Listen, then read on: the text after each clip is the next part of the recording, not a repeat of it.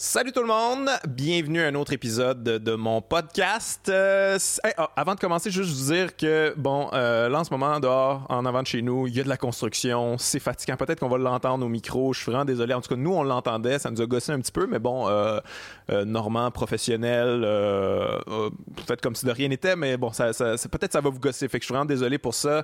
Si c'est le cas. Donc, je viens de le dire, je reçois Normand Baillargeon euh, cette semaine. Euh, vraiment content de le recevoir parce que moi, quand j'ai commencé ce podcast-là, je me suis fait une liste de, de, de rêve pour moi. Puis Normand, c'était pas mal dans le, dans le top 5, je dirais. Et, euh, et je trouvais ça intéressant de l'inviter aussi parce que souvent, on, me dit dans les commentaires, on, m'envoie des messages des fois, ah, ça serait le fun, t'invites des gens qui sont pas d'accord avec toi, tu sais, que, que, que, tu penses pas comme eux autres. Bon, je trouve que c'est une question un peu, un peu bizarre des fois de, de, me dire ça parce que je suis pas d'accord avec tous les invités. Puis je comprends ce que les gens veulent dire mais moi, bon, c'est important pour moi d'avoir un certain respect pour euh, la pensée de l'autre personne. Et Normand, c'est un gars euh, pour qui j'ai un, respect immense. Il y a certains sujets sur lesquels je suis pas nécessairement d'accord avec lui, mais je pense, je fais confiance en fait. Je pense qu'on peut avoir un dialogue, on peut se comprendre. Puis effectivement, sur les sujets, bon, sur la laïcité, euh, également sur la censure dans les, sur les campus universitaires. J'étais content d'y parler de ça parce que ça éclairci une couple de trucs euh, pour moi euh, que, que, que j'avais remarqué sur. Euh, bon, il partage souvent les affaires par rapport à ça. C'est un ces deux sujets qui, qui j'allais dire qui l'obsèdent, mais bon, qui l'intéressent en fait. Et c'est vraiment intéressant pour ça. On n'est pas d'accord sur tout, mais on échange, on discute et je pense que c'est important en ce moment. On va en parler beaucoup pendant le podcast, mais on dirait que le débat en ce moment, on est dans le clivage, puis on est dans les, on est, dans les extrêmes tout le temps. On est dans les insultes, dans la diffamation, dans les sophismes, dans les injures.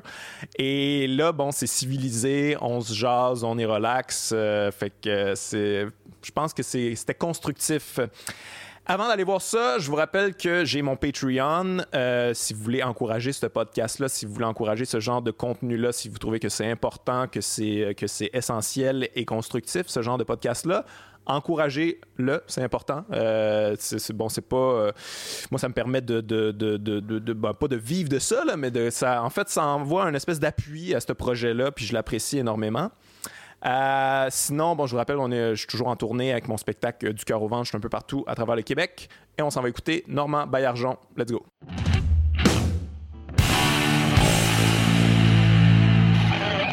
Normand Baillargeon, bienvenue à mon podcast. Guillaume Wagner, merci de l'accueil. Ben, merci, merci d'avoir accepté parce que moi, quand j'ai parti ce podcast-là, vous étiez pas mal dans les, premiers noms euh, des invités de rêve euh, que j'avais euh, parce que vous avez. Ben, on, va se tutoyer en fait. Je, mais, moi, je suis pas très bon avec ça. Quand on me demande de tutoyer, je fais l'inverse. Là, fait que, mais bon, on se tutoie. On se tutoie. j'ai votre ton livre, ton livre sur le, le, le, cours de la d'autodéfense intellectuelle. Ça a été le premier livre qui a pas mal euh, formé ma pensée critique, euh, qui, euh, en fait, qui m'a allumé sur beaucoup de, beaucoup de, de, en fait, la manière de voir les choses, de, traiter l'actualité, d'essayer de, d'essayer de développer justement sa pensée critique. comment c'est né ce livre-là? Moi, je suis depuis très longtemps un grand lecteur de littérature sceptique, qu'on appelle, tu vois. Alors, je, me rappelle, par exemple, qu'en 95, j'étais en France, puis j'avais tenu à aller rencontrer Henri Brock, qui est un des grands sceptiques français, un physicien qui développait la, pensée critique, le scepticisme en France, qui avait écrit un livre que j'avais beaucoup aimé qui s'appelle Le Paranormal. C'est une critique du paranormal. J'avais beaucoup aimé Henri Brock son, son œuvre, mais je suivais aussi, tu vois, depuis très très longtemps, euh, des gens qui sont des héros intellectuels pour moi, comme Martin Gardner. Je ne sais pas si ça dit quelque chose. Non, je connais pas. Martin Gardner, il est mort euh, à 94 ans, je pense, il y a, une dizaine d'années. C'est quelqu'un qui a vécu très très longtemps. C'est un philosophe. C'est un des créateurs du mouvement sceptique contemporain. Ce qu'on appelle le scepticisme aujourd'hui, le scepticisme scientifique, si tu veux. Martin Gardner est un des messieurs qui l'a fondé. C'était un philosophe, c'était un journaliste, c'était un magicien. Ah oui, ok, un, important, un, homme fasciné par la magie qui publie des livres sur la magie. Qui contrôlait comment manipuler l'œil, manipuler mais, mais le. Tu sais que c'est important pour la pensée critique et sceptique, la reconnaissance de la magie. Une, chose qui, m'a beaucoup marqué, moi aussi, là-dessus, là, moi, je m'intéresse à la magie. Je suis très malhabile, je suis incapable d'en faire. Mais je, sais comment ça marche, puis je comprends les trucs.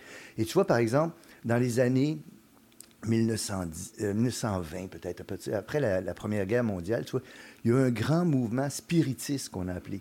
C'était des gens qui pensaient qu'ils étaient capables de communiquer avec les morts, tu vois. Et comme il y avait eu... Mais qui étaient des charlatans, Qui étaient effectivement des charlatans, mais tu comprends qu'il y avait un engouement très grand pour ça, d'autant qu'il y avait beaucoup de gens qui avaient perdu des enfants pendant la mhm. Première Guerre mondiale. Alors l'idée de reprendre contact avec ces gens-là par-delà la mort était une idée extrêmement fascinante. Et ce mouvement-là s'est déployé partout dans le monde, aux États-Unis notamment, mais en Europe aussi, avec une force extraordinaire. Il y avait des gens de tous les milieux, de toutes les de toutes les scolarités qui s'intéressaient à ça et qui croyaient au spiritisme. Mais parmi ceux qui ont réussi, en anglais on dit débunker, qui ont réussi à démontrer que c'était faux, il y avait Houdini, le magicien, tu vois, parce que lui, il connaissait les trucs qu'utilisait. Et en ce moment, dans le mouvement sceptique aussi, il y a un monsieur qui est très important, qui est un magicien, qui s'appelle James Randi. Et Randy euh, est quelqu'un qui a beaucoup travaillé avec des scientifiques pour les fraudes que, que, que des, des, gens mettent sur pied sur toutes sortes de domaines, y compris dans des laboratoires. Tu comprends? Dans des laboratoires où des gens font croire qu'ils ont des pouvoirs paranormaux, des scientifiques deviennent extrêmement utiles pour débunker Mais il y en a encore beaucoup de ça. Il y a encore beaucoup de gens qui croient à ça. Euh, communiquer avec les morts. Euh, il y a eu des émissions là-dessus. il y en a encore, en fait. Euh. C'est intéressant, d'ailleurs, d'essayer de, de, comprendre pourquoi. Il y a plusieurs aspects intéressants à ça. L'un d'entre eux, c'est Voyons voir si on n'est pas en train de se faire leurrer, se faire tromper. Mhm. Là, les, magiciens sont extrêmement utiles. Randy, Garner et d'autres, euh, Houdini, que j'ai pris comme exemple. Mais il y a aussi la question psychologique de savoir pourquoi on est si attiré par ça, tu vois. Alors, des fois, la réponse peut être assez évidente, des fois, c'est plus complexe, mais c'est intéressant de se demander qu'est-ce qui motive des gens à croire ça, qu'est-ce qui nous rend crédules à ce point-là. En fait, je me, je me demandais, ce, type de charlatan-là, des fois, j'ai l'impression qu'eux-mêmes viennent à croire à leur pouvoir. C'est très possible. C'est complexe, mais c'est très possible. Il y en a qui sont consciemment des charlatans, puis il y en a aussi qui se laissent convaincre par euh, l'ensemble de, l'événement, par le fait qu'ils semblent être, avoir des pouvoirs, le fait que des gens y croient. Peut-être qu'on se laisse emporter par ce mouvement-là. Oui. Parce que les techniques, bon, euh, je pense qu'en anglais, on appelle ça le cold reading. Oui, effectivement. Euh, c'est des techniques lecture qui peut-être... Ouais, lecture à froid en français, ouais. c'est ça. ça peut être des techniques qui, qui peuvent nous venir naturellement, puis peut-être qu'on se rend pas compte que on est en train d'utiliser des techniques. Tu as tout à fait raison. C'est-à-dire qu'il y a des gens qui sont persuadés qu'ils ont des pouvoirs parce que inconsciemment ils ont recours à ces stratégies-là. Alors et ça fonctionne, ça, et ça fonctionne. Oui, voilà. Un peu malgré moi, je, je, me rends compte que j'ai un pouvoir paranormal. Mais en fait, ce que la personne fait, on est capable de le démonter. C'est utiliser des stratégies de lecture à froid, qui font que on, on est capable de décoder des signaux imprécis que nous envoient involontairement les gens par le langage, par les gestes, par la posture. Oui, oui, oui.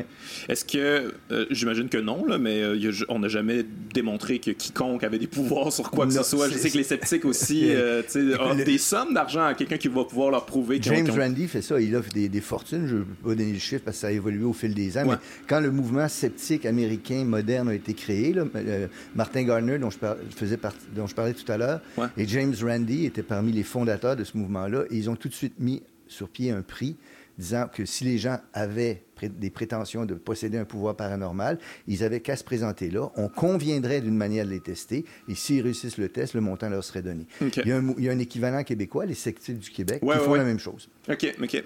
on s'excuse euh, d'ailleurs à ceux qui écoutent. Il y a des travaux dehors, c'est Montréal, c'est la réalité. On est vraiment désolé. Je ne sais pas si vous l'entendez au micro, mais bon, euh, nous, on l'entend. Ça peut être agaçant un peu, mais vraiment désolé de ça. Euh, donc, donc c'est ça. Le, vous, tu t'es intéressé au mouvement sceptique. Oui, depuis très, très longtemps. C'est ça. Puis là, je, encore maintenant, si je suis abonné à des revues, je peux les nommer Skeptic, Skeptical Inquirer, AFIS, la revue de l'Association française pour l'information scientifique. Donc, il y, a des revues, puis Québec Sceptique, au Québec, on, publie Québec Sceptique. Alors, c'est des revues extrêmement intéressantes parce qu'ils suivent l'actualité dans une perspective critique et sceptique. ça t'a donné envie de, d'écrire un livre, une espèce de guide euh, euh, pour les gens. Est-ce que ça existe, ça, ou tu as été le premier à écrire ce genre de truc-là? Écoute, en anglais, il y a des équivalents, il y a des choses qui se font, mais en français, il n'y en avait pas. Il n'existait pas de livre de, de cette manière-là. Et c'est assez spécial comment ça s'est fait, ce livre-là, tu sais, parce que dans les années, on est en quelle année peut-être? On est en 1997, 98. Ah, ça fait longtemps, OK. non, mais je travaille à l'UCAM avec le service aux collectivités de l'UCAM. Et on est en train de travailler avec les groupes communautaires pour faire des formations à la citoyenneté. Tu comprends? Alors, on, veut insuffler dans le mouvement communautaire. On est plusieurs profs sociaux, moi, d'autres, à, à travailler avec des groupes communautaires à leur demande, avec le service aux collectivités de l'UCAM, pour faire de la formation à la citoyenneté dans les groupes communautaires. Et moi, j'ai proposé, dans le cadre de ce projet-là, de faire une formation à la pensée critique, parce que je trouvais ça intéressant. Le, livre est né de cette manière-là. OK, OK, Il est né dans, le, but de fournir aux gens des outils de pensée critique. Ouais, et c'est Charles qui avait fait euh, les, les illustrations. Tout à hein? fait. Charles qui est décédé à la de Charlie Hebdo il y a quelques années. Est-ce que tu connaissais personnellement ou c'est on, a envoyé le contrat? Non, non, non. On, s'était rencontrés. Euh, j'avais été invité par Charlie Hebdo à une année où il y avait eu le Salon du livre de Paris qui avait consacré un événement au Québec. Alors, j'avais été invité par l'équipe de Charlie Hebdo, donc j'étais très proche, donc je suis resté très proche. À aller là, j'avais rencontré Charles à ce moment-là. On, s'était croisés parce qu'il était venu illustrer une conférence que je donnais. Puis ça, c'est assez amusant, je trouve. Il, illustre une conférence que je donne. Mais moi, je donne ma conférence et je fais pas très attention à Charles qui est devant moi. Mais lui, avec un rétroprojecteur, envoie des images. Il dessine live ah pendant que je parle. Et il envoie des images derrière moi. Tu vois. Et à un moment donné, je suis en train de parler du fait qu'on vit dans un monde où tout est commercialisé, où la culture est devenue, c'est le sujet de, l'exposé, tu vois. Puis à pendant que je parle très sérieusement de cette question-là, tout le monde éclate de rire. Alors, je ne comprends pas ce qui se passe. Et là, je regarde derrière moi, puis il y a dessiné un homme d'affaires en, train de dire On a essayé de vendre l'accent québécois, mais on n'a pas réussi. il riait toi Et, donc, c'est ça, il illustrait avec des blagues mon propos. On est devenus à ce moment-là amis. Ah ouais, OK. Il, est venu chez moi, il est venu au Québec, il a habité chez moi pendant. Ah ouais, OK. Fait que tu as dû prendre ça vraiment difficilement, là, tout ça. Puis euh, quand il est parti, je lui ai donné le manuscrit de, du petit cours. Okay. J'ai dit si ça tente de faire des dessins ah là-dessus, ah, puis il l'a fait, puis euh, voilà. OK, fait que c'est un ami personnel, fait que, OK. Oui, oui. Fait que ça a dû, ça a dû être difficile, là, quand, quand ben, Sa mort a été très, très dure. Pas, pas, que lui, comme tu sais, hein, il y a 10 personnes oui, non, qui sont mortes en même je temps. Sais, il, y a, il y a quelques jours à peine, une semaine ou deux à peine, j'ai participé à un événement avec euh, sa compagne qui s'appelle Marika, qui était passable au Québec, c'est pour euh, parler de Charles, puis faire une lecture, parce que au Festival d'Avignon, de mémoire, le dernier livre de Charles a été mis en scène par un comédien.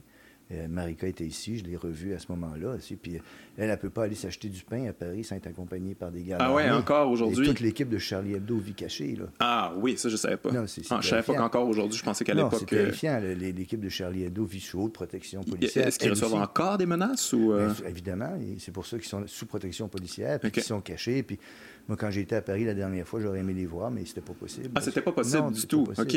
La, vie n'est pas, simple pour eux. Mon Dieu, OK, mais je, ne savais pas qu'encore aujourd'hui, ça commence à faire longtemps. Là. Ça fait quatre ans, oui. Ouais, je pense qu'on a tiré des, des, leçons de ça. Est-ce qu'on a appris de ça? J'ai l'impression qu'on a comme. Euh, bon, il y a eu un gros mouvement sur le coup, puis euh, sur un le gros mouvement de solidarité, puis on dirait qu'on a un peu oublié. Sur le coup, il y a eu Je suis Charlie. Ouais, ouais, ouais. Mais être Charlie, ça veut dire défendre sérieusement la liberté d'expression. Mm-hmm. hein? ouais, euh, je pense qu'il y a des dérapages inquiétants à ce niveau-là en ce moment. Ouais, ouais, ouais. Euh, on va faire un peu, euh, on faire un peu ton background. C'est pas tout le monde qui te, qui te connaît, Normand. Euh, on sait, en fait, c'est quoi ta formation? Tu, toi, tu t'enseignes la philosophie? J'ai enseigné toute ma vie la, philosophie, puis la philosophie de l'éducation. J'ai une formation, tu vois, c'est amusant que tu soulignes ça parce que mon, mon quelqu'un qui a été bien important dans ma formation intellectuelle a 100 ans cette année. 100 ans? Oui. Et je viens de participer à un livre en hommage à lui. C'est quoi C'est un Argentin, il s'appelle Mario Bung, B-U-N-G-E. Et c'est un monsieur, tu vois, qui, lui, pour aller vite, vite, c'est un monsieur qui a fait un doctorat en physique. Et après ça, il a fait un doctorat en philosophie pour faire de la philosophie de la physique. OK. Et il a 100 ans maintenant. Il a publié une œuvre imposante. Puis je viens de signer un article dans le livre en hommage à lui pour ses 100 ans. Je fais ça avec un un astrophysicien qui s'appelle Jean-René Roy euh, de, Québec. Toujours est-il que moi, quand j'étais plus jeune, j'avais fait une maîtrise en philo, puis je voulais faire un doctorat en philosophie sur les modèles mathématiques des sciences sociales. Ouais, t'es un fan de mathématiques. Ouais, je voulais faire ça. je suis allé voir Mario Bunga à McGill, puis je lui ai dit, je veux faire un doctorat en philo sur ça. Et il m'avait dit, tu peux pas faire un doctorat sur les sciences sociales en philo si tu n'as pas d'abord un doctorat en sciences sociales. Alors, j'avais dit, en quelle science sociale? Ce n'est pas très important, parce que toi, tu vas faire la philosophie ça après, mais il faut que tu ailles goûter à ce que ça veut dire, faire de la recherche. Et, moi, j'étais enseignant alors, puis j'ai proposé de faire un doctorat en éducation. C'était comme un doctorat préalable à mon doctorat Mais c'était un peu comme ça. C'était préalable. Pour, arriver pour, connaître le domaine. Puis j'ai fait donc un doctorat en éducation, puis après ça, j'ai fait un doctorat en philo. OK, OK. Euh, mais moi, j'ai appris, je n'étais pas au courant de ça. Tu as, grandi une partie de ton enfance en, en, en, Afrique? Oui, une bonne partie de ma vie en Afrique. une bonne partie de quel âge à quel âge? De, de, de 62 à 71, en gros. Là, je, je, suis revenu au Québec, j'avais 13 ans, tu vois. OK, à 13 ans. Oui, et j'avais donc fait mes études en Afrique, Cameroun, Sénégal. Mais, mais mon père, ma mère faisaient partie de la première batch de familles envoyées en Afrique par l'ACDI. Okay. L'ACDI a été créé en 62, je crois. Et on, est, on a fait partie des familles envoyées, les premières familles envoyées par l'ARDI en Afrique. On est allé au Cameroun. Il y a quelques années, j'ai appris pourquoi on avait été au Cameroun. Imagine donc qu'il y a un monsieur qui avait écrit un livre sur la coopération internationale. Il avait passé toute sa vie là-dedans. Il écrit un livre, il l'envoie aux, éditeurs pour voir s'ils veulent le publier. Et quand la réponse arrive, le monsieur est décédé. Et donc, euh, il s'appelle Jacques Classens. Et son livre est, donc accepté. Et son épouse m'a demandé de faire la préface du livre, ce que j'ai fait. Le livre s'appelle euh, Qui a dit que nous avions besoin de vous? C'est un livre assez intéressant et, et, même très intéressant. Mais quand j'ai rencontré cette dame-là, elle m'a expliqué pourquoi on est allé au Cameroun. À l'ONU, les pays sont classés en ordre alphabétique.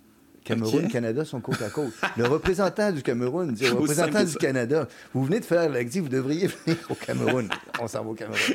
oh, c'est un beau, un beau hasard quand même. donc, moi, ça a été Cameroun, puis ensuite Sénégal. OK.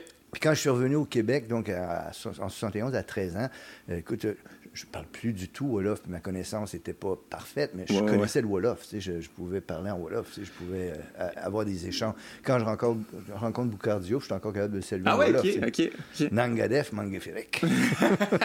Est-ce que c'est quelque chose qui t'habite encore? Est-ce que l'Afrique t'a marqué profondément? C'est extrêmement important pour moi. Ouais. Extrêmement important. Parce que c'est une autre manière de voir le monde, j'imagine. C'est une autre époque. C'est une autre... C'est les années 60, début des années 70.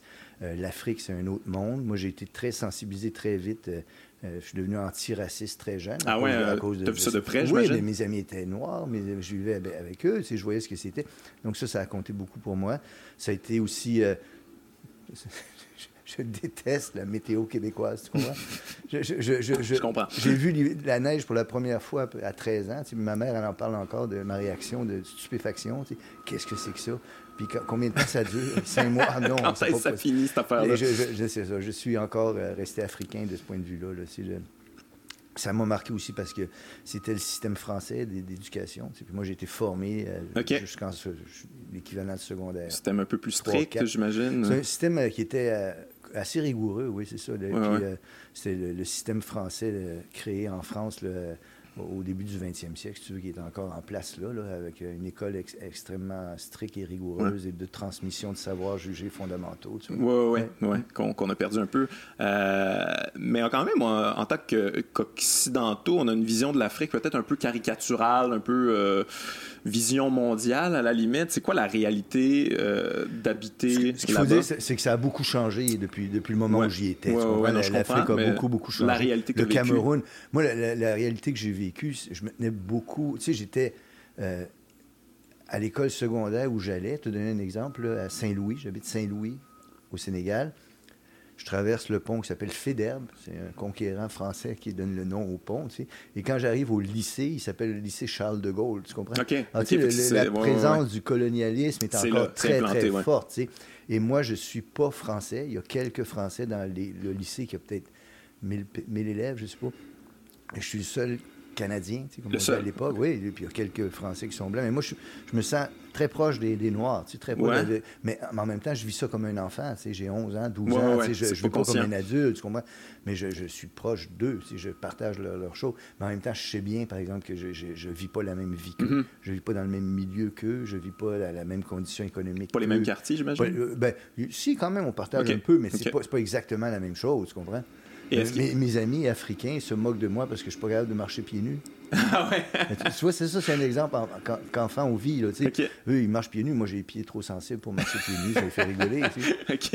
ils, vont, ils, vont, ils vont m'appeler euh, le petit blanc. là. Mais est-ce qu'il y avait des. Y avait-tu du racisme entre les blancs et les noirs ben, enfants? Euh, c'est terrifiant à dire, mais entre les enfants, non. Je pense qu'il n'y avait pas ce, ce racisme-là.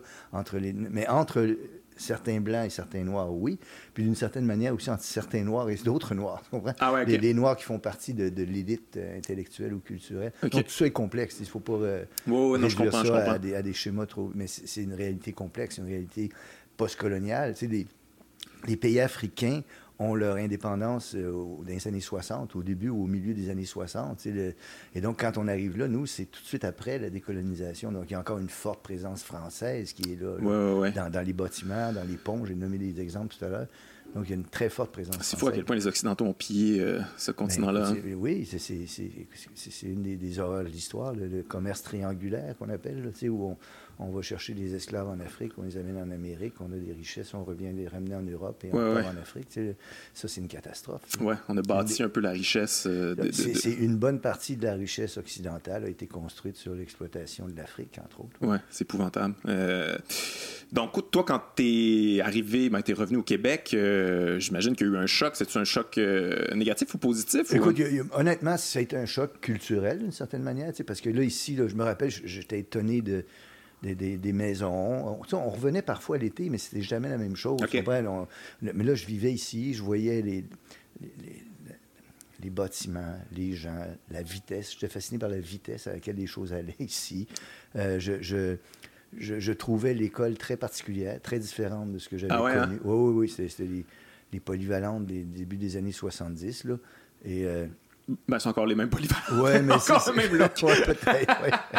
mais le, contenu aussi euh, de, l'école, la manière d'enseigner. Parce que moi, j'avais été habitué à une, chose assez différente. C'est une école beaucoup plus stricte, beaucoup plus centrée sur les, contenus, beaucoup plus exigeante aussi, je peux dire. Alors ici, il me semblait qu'il y avait beaucoup de, de, laxisme, de laisser aller dans l'école. Je trouve, j'étais un peu déçu de tout ça. J'étais fasciné aussi, tu me rappelles. Écoute, moi, je viens d'Afrique, tu comprends? Et par exemple, un moment donné, quand, Pont Fédère, dont je te parlais tantôt à Saint-Louis, il y, a un lampadaire devant chez nous, tu comprends? Ben, j'ai un de mes bons amis là, qui va souvent étudier là parce qu'il n'y a pas d'électricité chez lui. le soir, il doit travailler. Tu comprends? un lampadaire. un lampadaire sur la rue, tu comprends? Et, je, je, vois ça. Et il y a chez ces Africains-là une, une volonté d'apprendre. volonté d'apprendre comme étant quelque chose d'essentiel, un profond respect pour la culture, pour le savoir, pour les livres, tu vois. Et quand je reviens, je n'aimerais pas la polyvalence. je, vois des gens déchirer des livres. Oui, oui, mais je, je, vois, aussi. Je, vois des gens, il y a, c'est un souvenir d'enfant, j'ai 13 ans, tu vois. Il y a dans l'école où je suis, des, des, haut-parleurs dans les classes par lesquels l'administration ou les gens peuvent s'adresser à nous. Il y a des gens qui arrachent ça. Alors moi, je viens d'un milieu où l'école est extrêmement pauvre. Tout est à préserver et à respecter. Ici, il y a comme une surabondance et un manque de respect, de, compréhension de ce que ça signifie. J'imagine que ça vient avec le confort, avec les privilèges. effectivement. J'imagine qu'en Afrique, c'est assez clair que c'est un privilège, euh, pouvoir étudier, pouvoir apprendre des choses, c'est plus rare. Ici, on dirait que bon, c'est gratuit de toute manière. Euh. Quand je suis rentré au secondaire, moi, euh, c'était au Sénégal, ça. Euh, ça s'appelait l'entrée en sixième, parce que les autres, leur système, ça, ils commencent en douzième, puis ils remontent, puis quand tu termines ton secondaire, tu es en terminale après avoir fait ta première. Donc, c'est l'inverse. Mais quand je suis rentré en sixième, c'est un grand concours. Il y a un concours d'entrée en sixième. Ah ouais? Ouais. Puis là, il y, a, des centaines de personnes qui se présentent, puis ils en prennent ça. Alors, tu passes pendant deux jours des examens, c'est le concours d'entrée en sixième. Alors, quand tu es accepté au secondaire, c'est un extraordinaire privilège, tu comprends? De, pouvoir aller à l'école. Et les, mes amis, il y en a qui, qui, marchent des kilomètres à pied pour venir à l'école le matin. Ils ont eu le, privilège d'être acceptés. Tandis qu'ici, on essaie de retenir les gens qui n'ont pas, sont pas nécessairement on intéressés. Pas disons qu'on n'a pas la même conception du décrochage scolaire. Ouais, ouais, mais, mais c'est surprenant en même temps que tu as voulu te lancer en éducation quand tu as eu...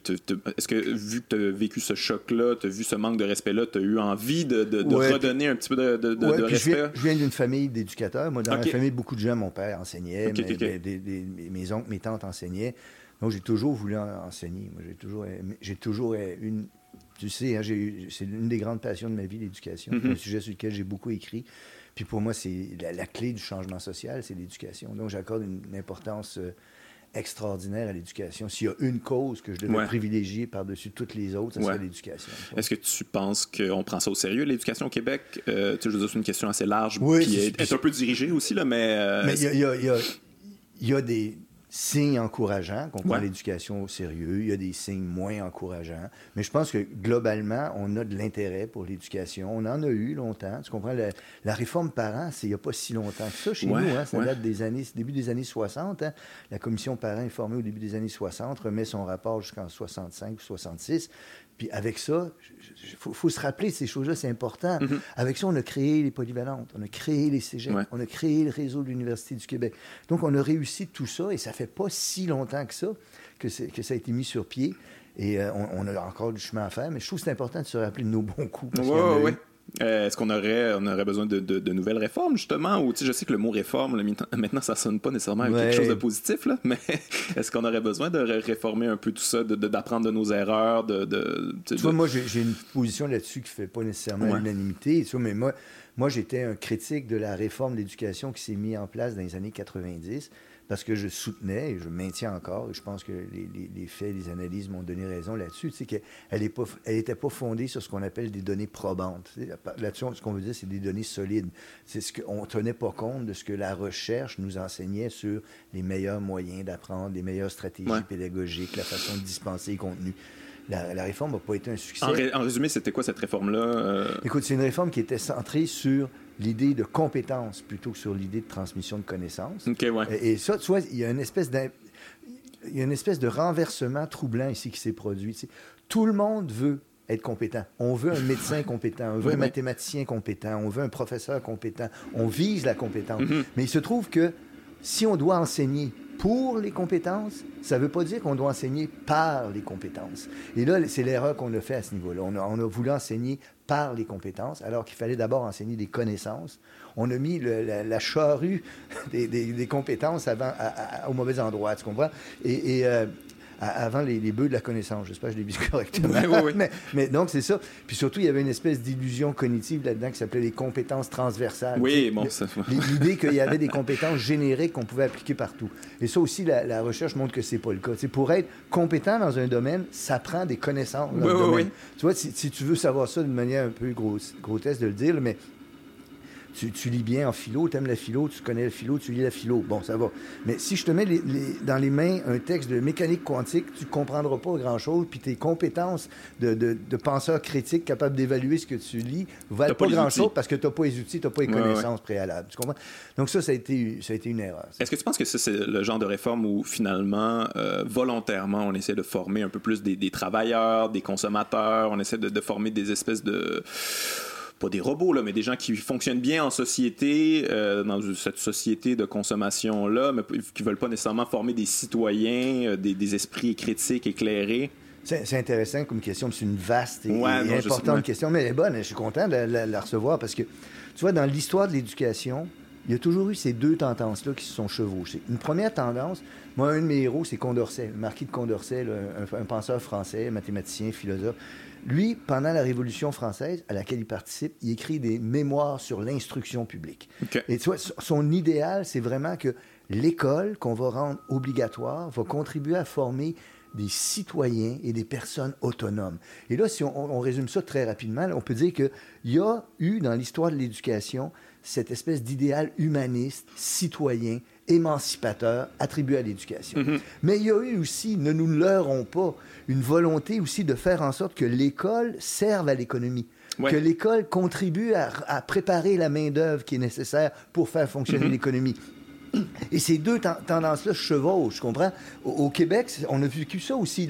Le, rapport parent est un, rapport très marqué par des idéaux humanistes, d'éducation, émancipateur, citoyen. Mais il y avait aussi cette dimension-là indéniable, tu comprends? Et c'est indéniable aussi que les gens qui vont à l'école on veut aussi que l'école contribue à les préparer à gagner leur vie, à les préparer à s'insérer. Donc, il y a cette, ce double mouvement-là. Mais quand tu vois, par exemple, la notion de compétence apparaître dans l'école, qui déplace le, centre d'intérêt des connaissances vers les compétences, c'est difficile de ne pas se rappeler tu sais, qu'au 19e siècle, au début du 20e siècle, les ouvriers se promenaient avec un carnet de compétences qui expliquait ce qu'ils étaient capables de faire. Et donc, il faut trouver un équilibre entre l'idéal humaniste et la place qui revient. Mais, ça peut être dangereux et troublant, tu vois. Si tu permets deux secondes, probablement qu'un des concepts les plus utilisés en éducation en ce moment dans le monde, c'est le concept de capital humain. Euh, je te jure, ça a été inventé pas loin d'ici. Ça a été inventé par l'école de Chicago, par les penseurs de l'école de Chicago en économie. C'est des gens qui disent faut concevoir l'éducation comme un investissement. De la même manière que tu investis dans, quelque chose, un capital qui va te rapporter, voyons comment l'éducation rapporte. Tu comprends? Qu'est-ce que l'éducation universitaire? Ben, un baccalauréat, ça te rapporte 12 000 par année de plus que le salaire moyen. Ou et, ça, je trouve, ça peut être troublant parce qu'il faut rappeler l'idéal émancipateur de l'éducation, l'idéal humaniste, l'idéal au-delà de l'idéal utilitariste. Est-ce que ça a un lien avec le fait que, bon, le, le, privé est maintenant beaucoup euh, intégré intégré dans les universités, dirige les recherches, dirige la pensée, là, carrément. Là.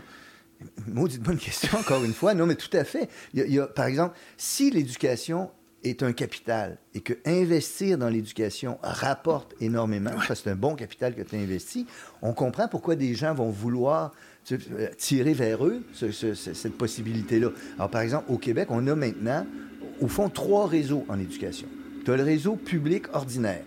Tu as le réseau public avec des programmes particuliers, puis tu as le réseau privé à côté. Mm-hmm. Et si on compare la probabilité d'accéder à l'enseignement supérieur selon qu'on passe par l'un ou l'autre des réseaux, les différences sont fulgurantes, tu comprends? Alors là, il y a une espèce de, de, réductionnisme économique ou utilitariste de l'éducation qui est troublant parce que notre idéal d'égalité des chances, il est, trouble, il, est rompu. Là.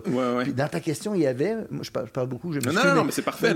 On est là pour ça. Dans l'autre question que, que tu avais, c'est comment ça, ça va affecter l'université? Et là, ça peut être troublant aussi parce que des choses comme la recherche libre, mm-hmm qui souvent est à la source d'innovation. Oui, c'est ça. Par exemple, en sciences, c'est la, la, recherche fondamentale qu'on appelle, mais elle peut être diminuée au profit de la recherche appliquée. Et là, il y a des troubles qui peuvent apparaître. On, on, va pouvoir avoir des situations où les gens vont imaginer un peu artificiellement des moyens de se faire financer. Tu comprends? on, c'est la course au financement. Puis il y a aussi, on ne peut pas parler de ça très longtemps, mais il y a quand même aussi toute la question des brevets d'invention puis de la propriété sur ça.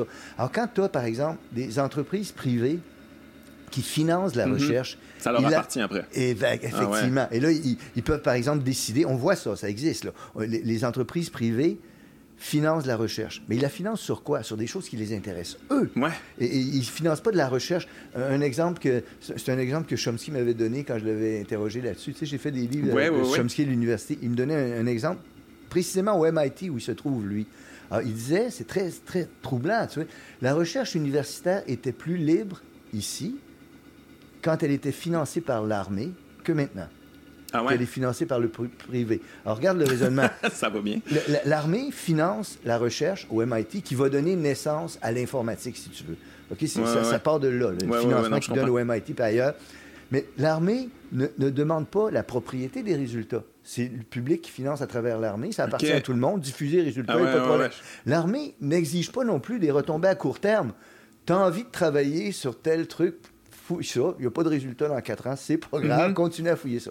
Quand le privé arrive dans les mêmes domaines, dans les mêmes sujets, le privé va dire moi, ce qui m'intéresse, là, IBM, par exemple, va dire, ou Apple, ce qui m'intéresse, c'est de travailler sur telle chose précise, tel bug qu'il y a à faire, travailler là-dessus. Finance pour vous trouviez ça. ça m'appartient après. Ça m'appartient après. Et, même si la recherche, on voit ça aussi, si la, le, pharmaceutique, par exemple, finance des recherches universitaires, les résultats sur les médicaments ne sont pas très bons. On ne les publie pas. Tu comprends? Alors là, il y, a une, ah, ouais. il y a une sorte de C'est scandaleux, ça, quand même. C'est troublant. Parce que c'est quand même l'État qui finance les universités, là, tu sais, euh, devrait pouvoir récupérer la propriété intellectuelle de ces recherches-là. Il y a quelque chose de très troublant là-dedans, tu as raison, sur la propriété intellectuelle. Et une chose qu'on oublie aussi, c'est que finalement, l'université dans laquelle arrive l'entreprise privée, elle lui fournit des locaux, des laboratoires, du personnel, des étudiants qui ont été. Tout ça a été payé par des fonds publics. C'est tous nous autres qui payent ça.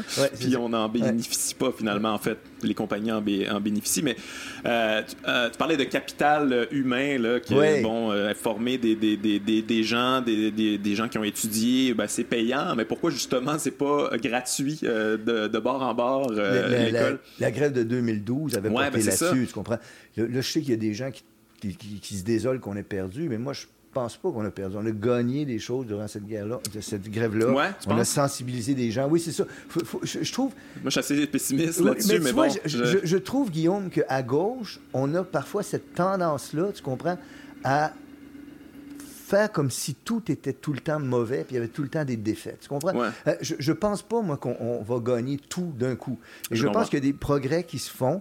Et ces progrès-là, il ne faut pas les nier non plus, tu comprends? Faut sinon, les noter, puis faut, ben, Sinon, c'est extrêmement désespérant, notamment pour ceux qui, et celles qui se sont battus avant nous, qui ont quand même gagné des choses, tu comprends? Et leur combat n'a pas été vain. Il y, a des, il y, a des, victoires qui ont été... Je trouve que c'est important de remarquer ça et de ne pas tomber dans une sorte de pessimisme qui, de toute façon, donne même plus le goût de se battre. C'est vrai. C'est vrai, ça, c'est totalement vrai, mais en même temps, j'ai l'impression que la gauche, le progressisme aussi, c'est beaucoup de lutte, beaucoup de combats, donc on focus sur les trucs plus négatifs, puis ce qu'on gagne, on... bon, ça c'est gagné, on passe à autre chose, maintenant, c'est quoi la prochaine lutte? mais tu vois, ça, je, trouve important de rappeler ces, ces gains-là qui ont existé.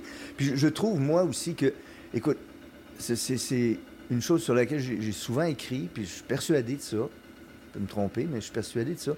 C'est certain que l'indignation devant l'injustice est un moteur pour l'action. On, commence par constater que certaines choses ne vont pas, ça nous indigne et on désire se mhm. battre pour les changer. Mais je trouve aussi qu'un autre moteur de l'action politique, du militantisme, c'est l'espérance en des choses plus grandes. Et je trouve qu'on manque de ça parfois à gauche. Tu vois, tu vois pour, si tu permets l'exemple, moi j'ai écrit sans, donner ça comme une panacée ou comme une solution parfaite, il n'y en a pas, tu comprends? Mais moi, j'ai écrit sur un modèle économique qui, s'appelle l'économie participative. Alors, tu as des gens, un, militant, puis un économiste américain, des gens sérieux, tu sais, qui ont essayé de dire, hey, on pourrait faire ça. Et ça, je trouve ça intéressant, tu comprends? Tu fais pas juste dire, le système économique dans lequel je vis a tel, tel, tel défaut, souvent même en oubliant de remarquer qu'il y a aussi des choses mhm. positives. Mais tu dis aussi, on pourrait faire mieux, voici comment on pourrait le faire. Et tu vois, un de mes rêves, ce serait de dire, que, par exemple, les syndicats au Québec disent il y a une usine en Gaspésie qu'on veut fermer parce qu'ils veulent s'en aller dans un autre pays, mais cette usine-là, peut être rentable. Elle est, elle est viable, cette usine-là. On va la donner aux ouvriers, puis on va tenter d'implanter quelque chose de différent en économie. On va tenter d'implanter un modèle d'autogestion. On va mhm. tenter d'implanter les idées qu'il y a dans l'économie participative. On va tenter de faire en sorte que ces gens-là s'en occupent eux-mêmes, essaient de pas faire de profit, mais de sur et ça existe, tu comprends, dans le monde. Et ça, il faut, faut pousser ce genre de l'espérance. C'est une phrase de Kropotkin que j'ai toujours aimée. C'est l'espoir et non pas le désespoir qui alimente la révolution. Je comprends, je comprends, mais j'ai l'impression que le désespoir est un peu, euh, un peu inévitable en ce moment. Avec, on est dans une société individualiste, les individus sont atomisés, euh, on par, on se parle pas entre nous autres. le collectif, il est pas, il est pas tangible. On est chacun de notre côté, puis on peut juste voir le négatif. On est indigné de tout, mais on n'a pas d'emprise. On sait pas comment, on sait pas comment euh, avoir de l'espoir justement. On est on est seul. Tu as raison que un, des drames de notre moment historique, c'est cette espèce d'individualisme dans lequel on vit, tu comprends? Et, aussi un individualisme, il ne faut pas avoir peur de le dire, dans lequel les gens sont contents, souvent. Oui, Les gens disent, ben, moi, j'ai ma petite affaire, ma petite vie, ma, petite voiture, ma petite consommation, mes vacances, mais ça. Et, avec ça, ils sont... pour changer ça, il faut aussi donner de l'espoir. Il faut aussi proposer des alternatives, il faut aussi construire des liens. c'est amusant parce que ça, ça se fait, ça se voit. En 2012, on a vu ça soudainement apparaître ça. Et une chose sur laquelle je dois te donner raison aussi, c'est que l'heure est grave. Avec le réchauffement climatique, l'heure est grave. C'est indéniable qu'on fait face à une situation dramatique. Oui, mais c'est difficile d'avoir d'espoir dans ce temps-là quand on voit qu'on n'a pas vraiment d'emprise. Bon, c'est les gouvernements qui, qui, décident quand même et qui n'ont pas vraiment d'intérêt euh, à ce que ça, ça se règle. Puis même quand euh, comme mettons Justin Trudeau disait que c'était sa priorité, puis tout ça, finalement, on réalise que pas du tout. Donc, c'est extrêmement décourageant. C'est difficile de ne pas devenir cynique quand tu as voté pour ça, admettons, puis là, ça se passe pas. Euh, après ça, c'est bien ben beau les petites, euh, les petites euh, initiatives citoyennes, puis tout ça, mais on dirait qu'on sent qu'on n'a pas.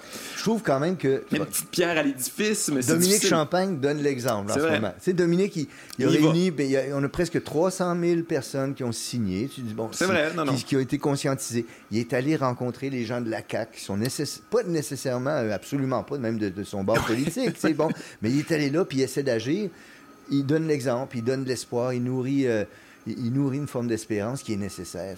Parce qu'on ne peut pas se contenter d'être cynique, on ne peut pas se contenter d'être négatif, on ne peut pas se contenter de voir ce qui ne va pas. Il faut aussi agir, il faut donner le sens de l'action, l'espérance nécessaire pour nourrir l'action. Oui, oui, oui. Euh, Surtout que ça presse dans ce dossier. Oui, non, c'est ça, ça presse. Ça, presse euh, c'est pas mal l'urgence en ce moment. Mais j'ai l'impression aussi que c'est ça, y a pas, on vit pas nécessairement dans un système démocratique pour vrai, on n'a pas vraiment d'emprise, on peut seulement envoyer un représentant qui n'a même pas de compte à nous rendre.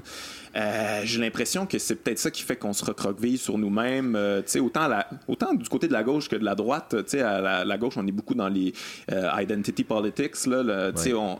Mais ça, je le comprends à quelque part que tu dis, bon, ben, je vais être souverain de moi-même. Je ne suis pas capable d'être souverain collectivement de, quoi que ce soit. J'ai pas d'emprise. Je vais avoir au moins un emprise sur moi, sur mon genre, mon identité, qui je suis. Ça, je, comprends aussi. Puis je comprends que ça, ça, se soit présenté mais c'est pas aussi sans effet négatif sur l'action et sur les mouvements, tu comprends? Parce que euh, euh, l'appel qu'on a des raisons de critiquer à l'universalisme était quand même un outil important pour l'action, tu comprends? Était un outil important pour la défense de certaines causes, pour Mhm. l'identification de certains buts. Dans une forme de repli identitaire, il y a un repli qui consiste à s'isoler les uns des autres. Ouais. Parce que, des- tu sais, quand on entend aujourd'hui en tant que, puis là, mais X, Y ou Z, je suis offusqué par, Mhm. là, il y, a, il y a une forme de, de fermeture Ouais, ouais, de l'action qui m'apparaît troublante.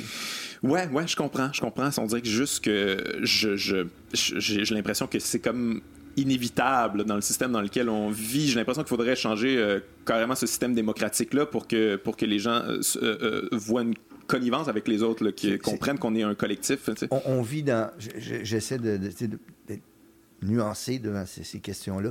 Je, je- je- je suis parfaitement conscient que ce qu'on appelle démocratie dans notre société, c'est dans une très grande mesure un gouvernement des intérêts financiers. Mhm.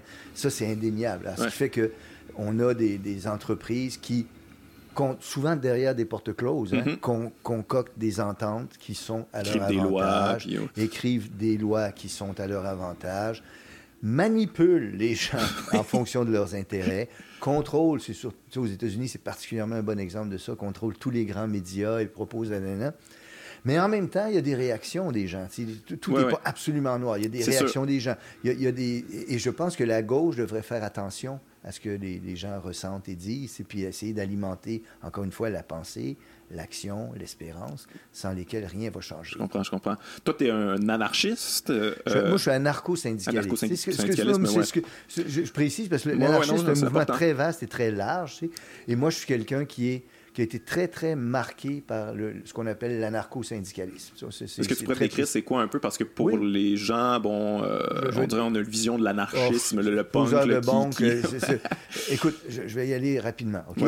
Euh, à la fin du 19e siècle, surtout après l'épisode de ce qu'on a appelé la propagande par le fait, c'est-à-dire le fait que les anarchistes, on appelait ça comme ça, la propagande par le fait, c'est les anarchistes ont cru, certains anarchistes ont cru, qu'il était possible d'enclencher un mouvement révolutionnaire par des actions euh, dramatiques, spectaculaires Ouais, ouais, ouais. et terroristes. On Violentes, tue, là. tel, tel- on, tue- ouais, on tue tel homme politique, on tue ça, ça. Et là, puis ça va s'enclencher, etc. Ça a été un lamentable échec. Ça a, con- ça a contribué aussi à ostraciser euh, le mouvement anarchiste. Bon, ça a contribué à la mise en place ce qu'on a appelé à l'époque des lois scélérates, des lois qui visaient à empêcher les, les anarchistes de penser, d'agir, de publier des livres. Devant ce phénomène-là, certains libertaires anarchistes ont- dit ce qu'on devrait faire, c'est rentrer dans le mouvement syndical, rentrer dans le mouvement ouvrier. C'est de là que va venir la transformation sociale. Pénétrons le mouvement ouvrier. Mettre la main à la pâte. euh, ouais. Rentrons dans le mouvement ouvrier. Et là, l'idée, Guillaume, était la suivante. Et, et, euh, un des grands, grands théoriciens de ça, il y en a au moins deux là, qui sont des héros personnels pour moi, là, Pelloutier et Rudolf Rocker. C'est deux grands penseurs de l'anarcho-syndicalisme. Ce qu'ils vont dire, prenons l'exemple de Pelloutier en France, là, ils vont dire, on va rentrer dans le mouvement syndical et les gens vont se syndicaliser doublement. Ils vont se syndicaliser en fonction, à l'échelle nationale, en fonction de leur métier. Tu sais, par exemple, tu vas avoir le syndicat des ouvriers de la construction, disons, ou le, le syndicat de... Mais ce que tu veux. Ouais. Et il y a un syndicat pour ça, le syndicat des enseignants, le syndicat... Et ça, c'est à l'échelle du pays. Mhm. Les gens sont réunis là. Qu'est-ce que ça fait, ce syndicat-là? Ça s'occupe des conditions de travail et du salaire des ouvriers. Mais les anarchistes avaient remarqué une chose extrêmement subtile et intelligente. C'est que quand tu es un syndicat, puis là, rapporte ça au Québec, Guillaume, quand tu es un syndicat qui réclame de meilleures conditions de travail, de meilleurs salaires, implicitement, tu reconnais à qui te le donne l'autorité pour te le donner. Ouais, ouais. Et là, tu as limité ton travail. Mhm. C'est- C'est plus un travail de transformation sociale, c'est un travail, en quelque part, qui contribue par connivence à solidifier Ouais, la ouais, société. c'est de la négo. euh, ouais. Tu acceptes l'ordre des choses, tu contribues à l'améliorer pour toi, mais tu reconnais encore une fois l'autorité, le pouvoir de qui te le donne de te le vrai. donner. Alors, ça, c'est une première aspect de la syndicalisation. La deuxième, elle est locale. Les gens de tous les syndicats se réunissent localement dans ce qu'on appelle une bourse du travail. Et si tu vas en France ou dans d'autres pays européens, tu vas encore voir des bâtiments gigantesques sur, lesquels, c'est écrit Bourse du travail. Et dans cette bourse du travail-là, il y avait un centre d'entraide pour tout le monde, mais il y avait aussi une façon de commencer à préparer la société de demain. Alors, tu avais des cours du soir, tu avais un, musée du travail, tu avais... Pelloutier avait une formule que je trouvais j'ai toujours trouvé très belle. Il disait c'est là qu'on va préparer la société de demain en donnant à l'ouvrier la science de son malheur. on, va essayer de comprendre le monde et on va commencer à le transformer là. C'est là que la transformation se fait. Ça, ça commence fin 19e siècle. La guerre de 14-18 va mettre un terme à ça. Ah après la guerre de 14-18, le monde a complètement changé.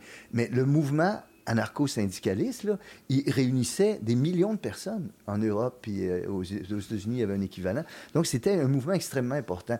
Et une des choses qui, pensaient, ces gens-là, c'est que le travail doit être contrôlé par ceux qui le font. Et donc, ils ben étaient, pour le dire très rapidement, ils étaient autogestionnaires. ils étaient en faveur de l'autogestion. Les coopératives, c'est quelque chose d'assez mhm. proche de ça aussi. OK, ouais, ouais, ouais, Le mouvement des coopératives, largement imaginé par un anarchiste qui s'appelle Proudhon. Tu vois? Oui, mais oui, Proudhon, oui, oui, oui. Euh, ben, moi, je, je, suis président d'une coopérative. On fait un festival. Ah, ben, euh, tu vois, oui, je connais bien. Euh, de Proudhon. mais ben, c'est fou à quel point ça, une petite parenthèse, mais les coopératives, c'est quand même plus difficile. En tout cas, nous, on a beaucoup de bâtons dans les roues au niveau du gouvernement. On n'est pas vraiment reconnu. C'est vraiment compliqué. C'est comme une espèce de, c'est une espèce de truc pas extraterrestre. Là. Je veux dire, en a quand même beaucoup, mais c'est plus difficile quand tu es une coopérative. Tu n'as pas les avantages que les entreprises normales ont. C'est vraiment. Et, c'est certainement vrai. J'en doute pas une seconde. mais ça prouve aussi l'importance d'intervenir sur le terrain, de, créer ce genre de, choses-là, de les, faire vivre, de, de, lutter à travers elles. Moi, c'est un modèle qui m'attire encore énormément, c'est l'autogestion, puis les coopératives. Puis prendre l'exemple que je te donnais tout à l'heure, si c'était plus répandu, plus connu, moi, je suis toujours surpris, que les les, gens ignorent ce que ça a été les bourses du travail, ignorent ce que faisaient les, les, deux syndicats, comment le mouvement syndical s'est organisé, tout ça. Mais tu sais, on, pourrait, si on, voulait, si on, poussait assez fort là-dessus, faire en sorte que euh, la CSN accorde une entreprise à des gens, puis tente une expérience. Ça va peut-être pas marcher, mais ça va peut-être marcher, puis être inspirant pour d'autres. Au Pays Basque, il y en a un immense réseau d'entreprises fondées là-dessus qui existe, qui fonctionne et qui est présent. Est-ce que, est -ce que tu penses du mouvement syndical, euh, l'état du mouvement syndical au Québec aujourd'hui, est-ce que c'est, on a comme l'impression que c'est un peu euh, corrompu? Euh, je, je, je, veux pas trop mettre d'emphase là-dessus. C'est pas nécessairement des voix positives là, qui disent ça, mais je, c'est difficile de se faire une idée. Je, te, je, te, rappelle l'argument qu'employait l'anarcho-syndicaliste. Si tu entres dans une logique de, de négociation. Et que c'est seulement la... ben, tu le reconnais l'autorité tu admets la... ce qui, ce qui, mais tu peux intégrer aussi cette manière de penser là tu sais. et, oui exactement. Mais et c'est pas inutile de faire ça. Il faut défendre la cause des travailleurs. Il faut défendre les salaires. Il faut défendre tout ça. Mais il devrait y avoir à côté autre chose. Et ça on l'a complètement oublié l'anarcho-syndicalisme donc ça n'a pas duré extrêmement longtemps. Mais est-ce que ça a bien fonctionné quand ça fonctionnait? Quand ça, ça a fonctionné c'était encore, encore, une fois il y avait énormément de personnes là-dedans ça a encore une fois, tu te promènes en France, tu regardes ça, puis c'est des bâtiments extrêmement impressionnants. Tu sais, que ces gens-là se sont payés avec les scènes qu'ils mettaient de côté, puis dans lesquelles ils allaient faire de la formation, puis dans lesquelles ils avaient le sentiment qu'ils préparaient la société de demain en prenant cette usine-là, en commençant à l'autogérer. Mais pourquoi c'est terminé ça? Pourquoi on a, on a, pu, on a oublié ce modèle-là? On, on est, plus intéressé? C'est assez intéressant c'est comme question, c'est complexe, là, mais une part de ça, c'est évidemment après la comme j'ai dit tout à l'heure, après la Deuxième Guerre mondiale, le, monde a considérablement changé. Les, les, données sont plus les mêmes. Il y a des, tonnes de jeunes gens qui sont morts, la société se reconstruit. Il y a, cette partie-là. Ensuite, l'anarchisme a mauvaise presse. On, va, on, va, décrier les anarchistes comme étant des, des, des sanguinaires, des, révoltés, des poseurs de bombes, etc., des violents, alors que c'était vraiment pas ça dans ce mouvement-là. Puis je pense aussi que c'est une chose qui s'est passée, c'est bon la question, il y en a plein d'éléments, mais à ce moment-là aussi, il y a la révolution russe qui a eu lieu. oui. Et le modèle pour la gauche, c'est la Russie. Alors que beaucoup d'anarchistes, euh, il y en a plein qui sont connus, qui vont aller en Russie, qui vont voir ce qui se passe et qui vont dénoncer. Comme non, non, non, non, on pas ça. Oui, puis là, tu as un conflit de la gauche, parce que tu as une gauche extrêmement importante qui va prendre de plus en plus de place, surtout après la Deuxième Guerre mondiale, et qui est axée sur Moscou. Oui, hein, pro-communiste. Oui, et tu as les anarchistes très minoritaires qui sont depuis le début très critiques de la gauche communiste. C'était mon cas. Hein. Tu sais, moi, quand, j'étais étudiant au Québec, quand je suis revenu au Québec, je suis allé au cégep là, dans les années 70. Là, tous mes amis militants de gauche étaient coco, tu vois. Et, ah hein? et, moi, je découvre l'anarchisme beaucoup à ce moment-là parce que je me dis, qui, qui, pense pas comme eux? Puis là, je commence à lire Kropotkin, puis Bakounine, puis Proudhon. Puis je me dis, ah, c'est eux qui ont eu raison, finalement. Mm-hmm. puis, le fait de critiquer l'URSS à cette époque-là, c'était très mal vu, tu comprends? alors que les premières critiques anarchistes de l'URSS, Emma Goldman et d'autres, datent de 1919. Ils ont très vite vu clair là-dedans. Et donc, là, il y a, eu ce déplacement-là. Tu comprends? Les idéaux de gauche se sont portés vers le Parti communiste, vers le trotskisme, ben vers l'URSS. Là, les anarchistes ont été oubliés. C'est devenu les, oubliés de l'histoire. Mais j'ai l'impression qu'il y a encore ces cicatrices-là sur, la gauche d'être de, pro-communisme. On se fait traiter de communiste à chaque fois qu'on amène des idées progressistes. c'est ça. Effectivement, c'est devenu une insulte un peu facile, comme anarchiste aussi. Tu sais. Donc, il y, il y, a eu, cet oubli-là. Mais c'est fascinant aussi de voir comment tu vois, ce que j'ai raconté tout à l'heure sur l'anarcho-syndicalisme, les bourses du travail, comment c'est peu connu même à gauche. Ouais, ouais, ouais. L'anarchie, à quelque part, c'est euh, remettre en question euh, les autorités illégitimes, de ce que je comprends. C'est une très bonne définition, ouais. sommaire. C'est cette idée que les êtres humains possèdent un instinct de liberté, aspirent à la liberté, et quand ils constate que des autorités sont illégitimes, remarque bien, là, quand ils constatent, ça, il ne suffit pas de dire « j'aime pas cette autorité-là ». Non, mais il y a, moi, j'ai toujours été de ceux qui pensent qu'il y a un, volet, un, courant rationaliste qui traverse l'anarchie. C'est celui auquel je m'identifie, en tout cas. Alors, on, s'oblige à justifier qu'on contacte telle autorité. Et on reconnaît aussi qu'il y a des formes d'autorité qui sont justifiables, puis on reconnaît aussi, si tu me permets, c'est qu'il y a une sorte d'historicité de, l'autorité. Il y a des formes d'autorité qui étaient acceptables, reconnues comme acceptables il y a 100 ans, qui ne sont plus aujourd'hui. Il y a une histoire de ça. Là. Ouais, ouais, ouais.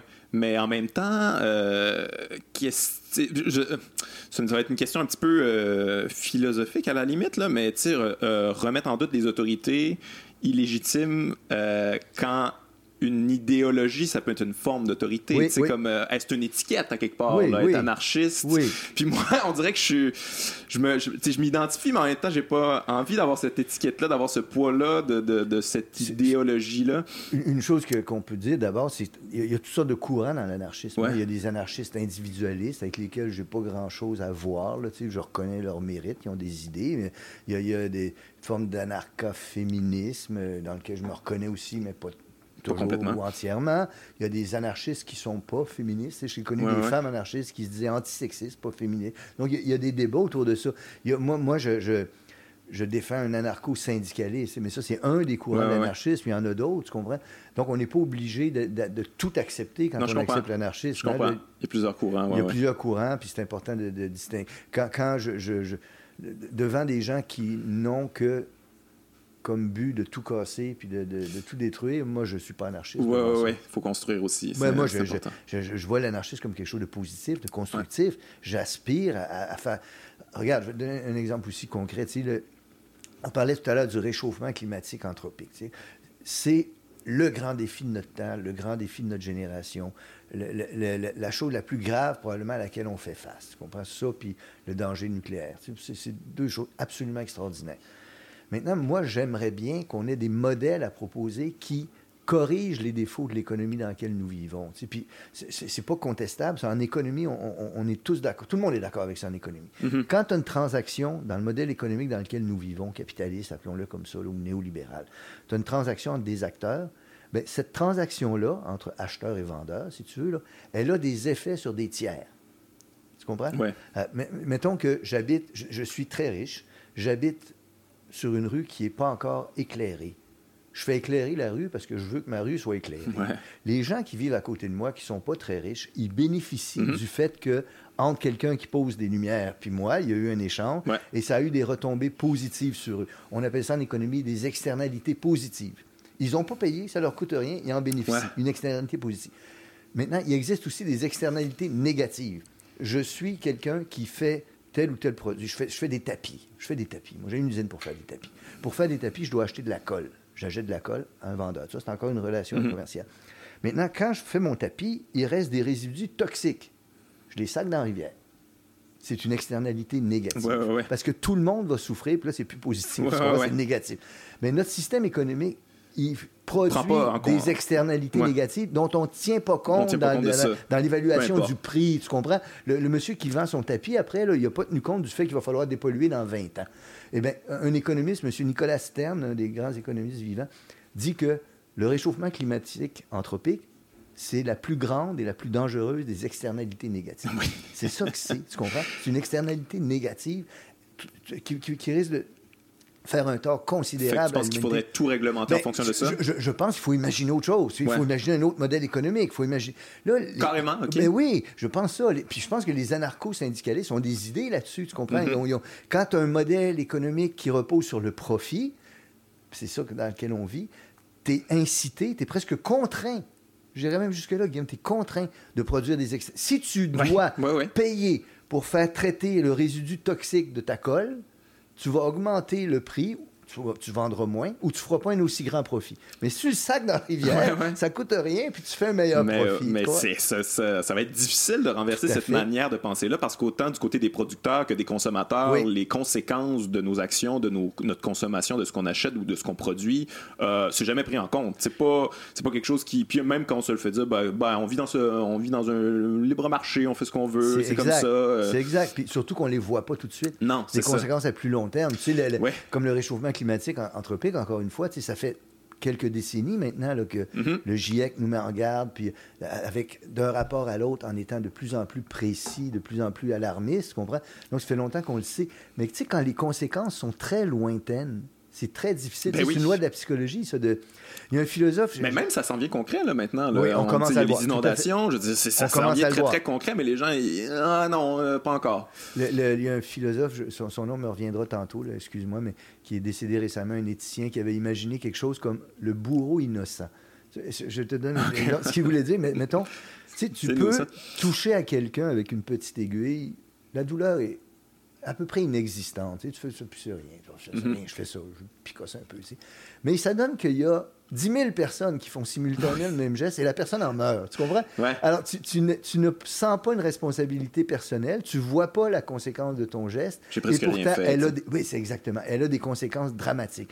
C'est un peu ça le réchauffement climatique. Tu sais, j'ai juste pris ma voiture pour aller travailler ou j'ai juste pris. Tu vois, et, ça, et ça, ça a cumulativement des effets extraordinaire. Ouais, ouais, ouais. Mais ben, c'est là que tu vois la force du nombre de manière négative. Ce serait le fun de le comprendre de manière positive aussi, là, si on se mettait tous ensemble. il existe, Dominique Champagne disait récemment encore qu'il allait proposer bientôt des solutions au réchauffement climatique anthropique, mais pas lui, Dominique Champagne, mais les, 40 ou 50 scientifiques qui ont consulté, qui vont dire on peut faire ci, on peut faire ça. Et ça, je trouve c'est important d'amener ça. Encore, on revient au début de notre conversation, de, d'alimenter l'espérance, parce que c'est mhm. ça la seule d'action. Alors, dites-nous qu'est-ce qu'on peut faire, comment on peut le faire, comment on va avoir des résultats, comment on va les voir, les mesurer. Ouais. Hmm. Ouais, ben c'est ça. Ben c'est vraiment une drôle d'époque quand même. Hein. On vit, on vit tous ces, ces, ces bouleversements, ces catastrophes naturelles-là, et en même temps, il y, a des inondations et des climato-sceptiques qui, qui, qui, vivent en même temps. C'est assez fascinant. Puis on parlait de scepticisme, que c'est positif. Le scepticisme, peut-être que là, c'est un, moment où euh, peut-être moins sceptique depuis quelques... J'ai écrit un peu là-dessus, moi, des, des, textes, euh, parce que j'ai suivi ça de près. C'est les sceptiques euh, scientifiques s'intéressent de près à cette question-là.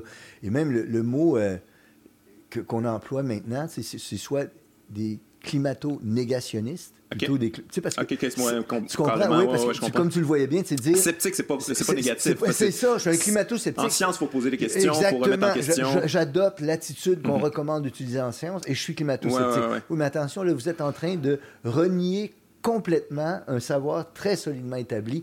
On emploie donc moi j'ai employé parfois l'expression climato-négationniste, ceux qui nient, où il y a un mot, crois-le ou non, qui, est apparu en anglais puis commence à apparaître en français, les dénialistes. Et, on désigne par là des gens qui, par toutes sortes de stratégies, mais souvent, Guillaume, intéressés parce que financièrement, ils ben sont payés pour faire ça. Un peu comme euh, le, tabac, l'industrie du tabac dans les années 90. Écoute, la, recette de ces gens-là vient de là. Hein, l'industrie du tabac savait il y a très, très, très longtemps que le produit qu'ils vendaient était nocif. Et ils ont, dans les rapports que, je connais, que j'ai lus là-dessus, où on, les voit commencer à réagir à cette accumulation de preuves qu'on voit apparaître sur la nocivité du tabac. Et un, des textes les plus célèbres de la réaction de l'industrie du tabac va dire Notre arme principale, notre outil, c'est le doute. Il faut semer le doute. Alors, dès le moment. Oui, c'est très large, très vaste. Telle, recherche est apparue. Oui, mais elle est faite par quelqu'un qui ne se finançait pas. Alors, ils ont, ils ont, en quelque sorte, renverser le scepticisme, ben retourner le scepticisme contre C'est vraiment une bonne stratégie parce que souvent on entend ça en ce moment, là, bon, euh, euh, les, les, les, les, euh, les, les enverdeurs, ah c'est une espèce de complot de, de la gauche. Pour, je sais pas en fait, j'ai jamais trop compris, ça serait quoi le but de ce complot-là? Ben, c'est de nuire à l'économie, tu sais, ces gens-là. Ouais, mais je veux dire, c'est un... C'est absurde, évidemment. Mais tu sais, une des sources importantes de ça, très connues, c'est les frères Koch aux États-Unis. Ben oui. Les deux milliardaires, multimilliardaires à faire qui financent, euh. non, mais qui financent des recherches, tu as raison, mais aussi un grand nombre d'organismes, de personnes, de groupes de recherche qui ont comme mandat, comme pour l'industrie du tabac, de nourrir le doute, d'alimenter le doute. Et, on appelle, là, on vient au début de notre conversation sur la pensée critique, mais ce, ce dénialisme-là, il est troublant parce que il se manifeste, Guillaume, sur le climat, mais il se manifeste aussi sur le sida. Ah ouais? oui, il y a des gens qui pensent que c'est une invention. Il se manifeste, écoute, il y a une chose tellement, moi, ça m'a renversé. J'aurais jamais cru voir ça. Des, gens qui sont partisans de la Terre plate. Ben oui, je sais, j'ai ah, vu, le documentaire. Qui euh, que la Terre est plate. Netflix, Et là, tu vois, écoute, moi, je, suis en philo, j'aime la philo. Et, je sais pas si tu savais, mais Aristote, il y avait des maudits bons arguments. Il savait que la Terre était ronde. Aristote, tu comprends? Il, y a, un, je, vais parler un peu de maths parce que ça, me, ça l'histoire des sciences, ça me fait plaisir, mais il y a, un, important, on disait c'était le deuxième en tout. Euh, le, premier en géométrie, c'était Euclide. Le premier en arithmétique, c'était un tel. Lui, il s'appelait Eratosthène, puis il était le deuxième en tout. Parce qu'il c'est bon quand même en, tout. Le deuxième en tout, tu comprends? Euh, et, lui, il lit un, texte à un moment donné qui dit qu'à midi, à tel endroit, le soleil tape directement dans un puits. Lui, où il est, il y a une petite ombre. Il prend quelqu'un, puis il lui demande de marcher du point où il se trouve là jusqu'au puits. Et après ça, avec un calcul géométrique, il, découvre, il découvre, il mesure la circonférence de la Terre. Écoute, c'est quand même dans l'Antiquité, quelqu'un, avec ces techniques-là et de la géométrie, avait compris que la Terre était ronde et avait produit, quelqu'un qui marche, avait produit une bonne approximation de la circonférence de la Terre. Ça, c'est dans l'Antiquité. Aujourd'hui, au 20e, 21e siècle, tu as des gens qui pensent que la Terre est plate. Mm-hmm. Est-ce que tu l'as vu le, documentaire sur oui, les. Oui, ça, oui. Mais justement, les autres, ils font des expériences, puis ça fonctionne pas, leurs expériences. Ils réalisent que, bon, euh, je veux dire, la Terre est ronde, mais ils veulent pas y croire. on vit à une époque où, euh, où c'est ça, avec Internet, tu peux trouver des gens avec qui tu as des affinités, puis on croit ça ensemble, puis on s'encourage là-dedans. Fait que les faits rendus là, c'est plus important. C'est C'est troublant. On appelle ça dénialiste. Ce dénialiste-là, il est troublant. Puis tu évoques Internet. Il faut pas, je pense, avoir une, une vision une explication trop simpliste de ce phénomène-là parce qu'il est très vaste. Mais tu as raison, je pense, et certaines recherches le montrent, c'est que Internet joue un rôle dans tout ça parce qu'il se produit des sortes de chambres à écho. Ah, tu, tu n'interagis qu'avec des gens qui pensent comme toi, et tu reçois confirmation constante gratifiant, là. Et tu peux devenir un leader de ces groupes-là, tu peux devenir quelqu'un d'influent, puis, euh, puis euh, c'est ça, ça, ça peut donner un sens à ta vie, même si tu sais que dans le fond, à quelque part, au fond, toi, tu le sais que c'est un mensonge. là. D'où l'importance, de, de, se confronter à d'autres points de vue, de, de, lire des gens qui pensent pas comme nous, D'où l'importance, on revient à ça, de la liberté d'expression, de la liberté académique, puis des contacts, puis des échanges d'idées. Puis l'esprit critique. Euh, l'esprit critique, oui. Ouais, vous battez pour ça depuis. Il y, a, il, y a, des fois aussi, on se demande, tu avais raison quand tu soulignais ça aussi, c'est que les, les gens y croient, ils prennent plaisir au prestige qu'ils en tirent. Donc, ça devient très difficile de simplement raisonner avec eux pour leur faire comprendre qu'ils se trompent. Mais tu penses-tu que c'est aussi euh, avec le fait que les, gens n'ont pas nécessairement les outils pour, euh, pour euh, avoir la pensée critique, de, de, de, en fait, de se poser des questions? Souvent, avec Internet, on reçoit les articles, on va, ah, OK, bon, ben, on relaie ça, puis on vérifie pas les sources, on est, ah, il y a une recherche, ah, bon, ben, ça veut dire que c'est vrai, mais après, on, peut aller voir c'est quoi l'université. On, est, on, est tous sujets à ça. Hein. moi, hein, c'est difficile. Puis encore une fois, Internet, tu as raison quand tu soulignes ça. on reçoit un message, un autre, on retweet ça, on lit en diagonale, on lit très vite. Ça, ça, produit des, des, euh, des, esprits un peu formatés, tu comprends? Puis c'est difficile de, s'en sortir. Il n'y a pas de recette magique pour ça. Moi, je, je, vais te donner une anecdote, une recherche, une recherche que j'ai lue récemment. j'ai lu une recherche récemment, ça risque de t'amuser. Ils, ont pris, les chercheurs sérieux, ils ont publié ça dans une revue scientifique sérieuse, ils ont pris deux sites Internet, tu vois, je pense qu'il y en avait deux là-dedans, un, site qui disait qu'il ne fallait pas augmenter le salaire minimum, ça serait extrêmement dangereux. Puis un autre, c'était... Puis le but qu'on demandait aux gens, mais là, il y avait des gens du secondaire, des gens du cégep, des gens de l'université, l'équivalent américain de ça, de voir qu'est-ce qui leur apparaissait le plus crédible, tu comprends? Et de manière spectaculaire, la majorité des gens trouvaient que le site qui disait qu'il ne faut surtout pas augmenter le salaire minimum, c'était un maudit bon site. il est bien fait. Mais ce site-là, il était financé par l'industrie du fast-food pour contester ah la volonté d'augmenter le salaire minimum. Et là, tu sais, les, chercheurs qui ont fait cette recherche-là, d'abord, ils étaient surpris et étonnés que même rendu à l'université, tu n'étais pas capable de déceler ça. Puis il y a une bonne raison, tu comprends, Guillaume, parce que ces sites-là sont très bien faits. Ils apparaissent très crédibles, tu comprends? Et une des, questions qu'ils posaient à la, fin de leur article, c'est qu'est-ce qu'on fait devant ça? Et évidemment, il y a l'idée de former à la pensée critique, de, former à l'art de naviguer de manière critique. Mais à la fin, ce qu'ils ont fait, que j'ai trouvé, moi, brillant, ils sont allés voir dans les grands médias américains, journaux, New York Times, etc., des gens qui sont embauchés là, qui sont des fact-checkers, ceux qui vérifient l'information. Ils se sont rendus compte que ces gens-là, en général, ils utilisent trois stratégies toutes simples qu'on pourrait enseigner à tout le monde. La, première stratégie, c'est tout simple, mais quand, quand, ils font une recherche sur quelque chose, ils cliquent jamais sur les premiers liens tout de suite ils lisent au moins deux, trois pages. Tu sais, les URL, les petits descripteurs, là, ben, ils en lisent au moins 25, euh, 30 avant de décider où ils vont aller. On ne fait pas ça normalement. On va très vite sur la première page. Alors, ils prennent le temps de lire 25 ou 30 descripteurs avant de décider sur lequel ils vont aller. L'autre affaire qu'ils font, que si les, gens qui se sont fait avoir avec le site sur euh, le salaire minimum avaient fait, ils l'auraient su tout de suite. Quand ils ouvrent un site, ils ouvrent aussitôt une page pour faire une recherche sur le site. Ouais.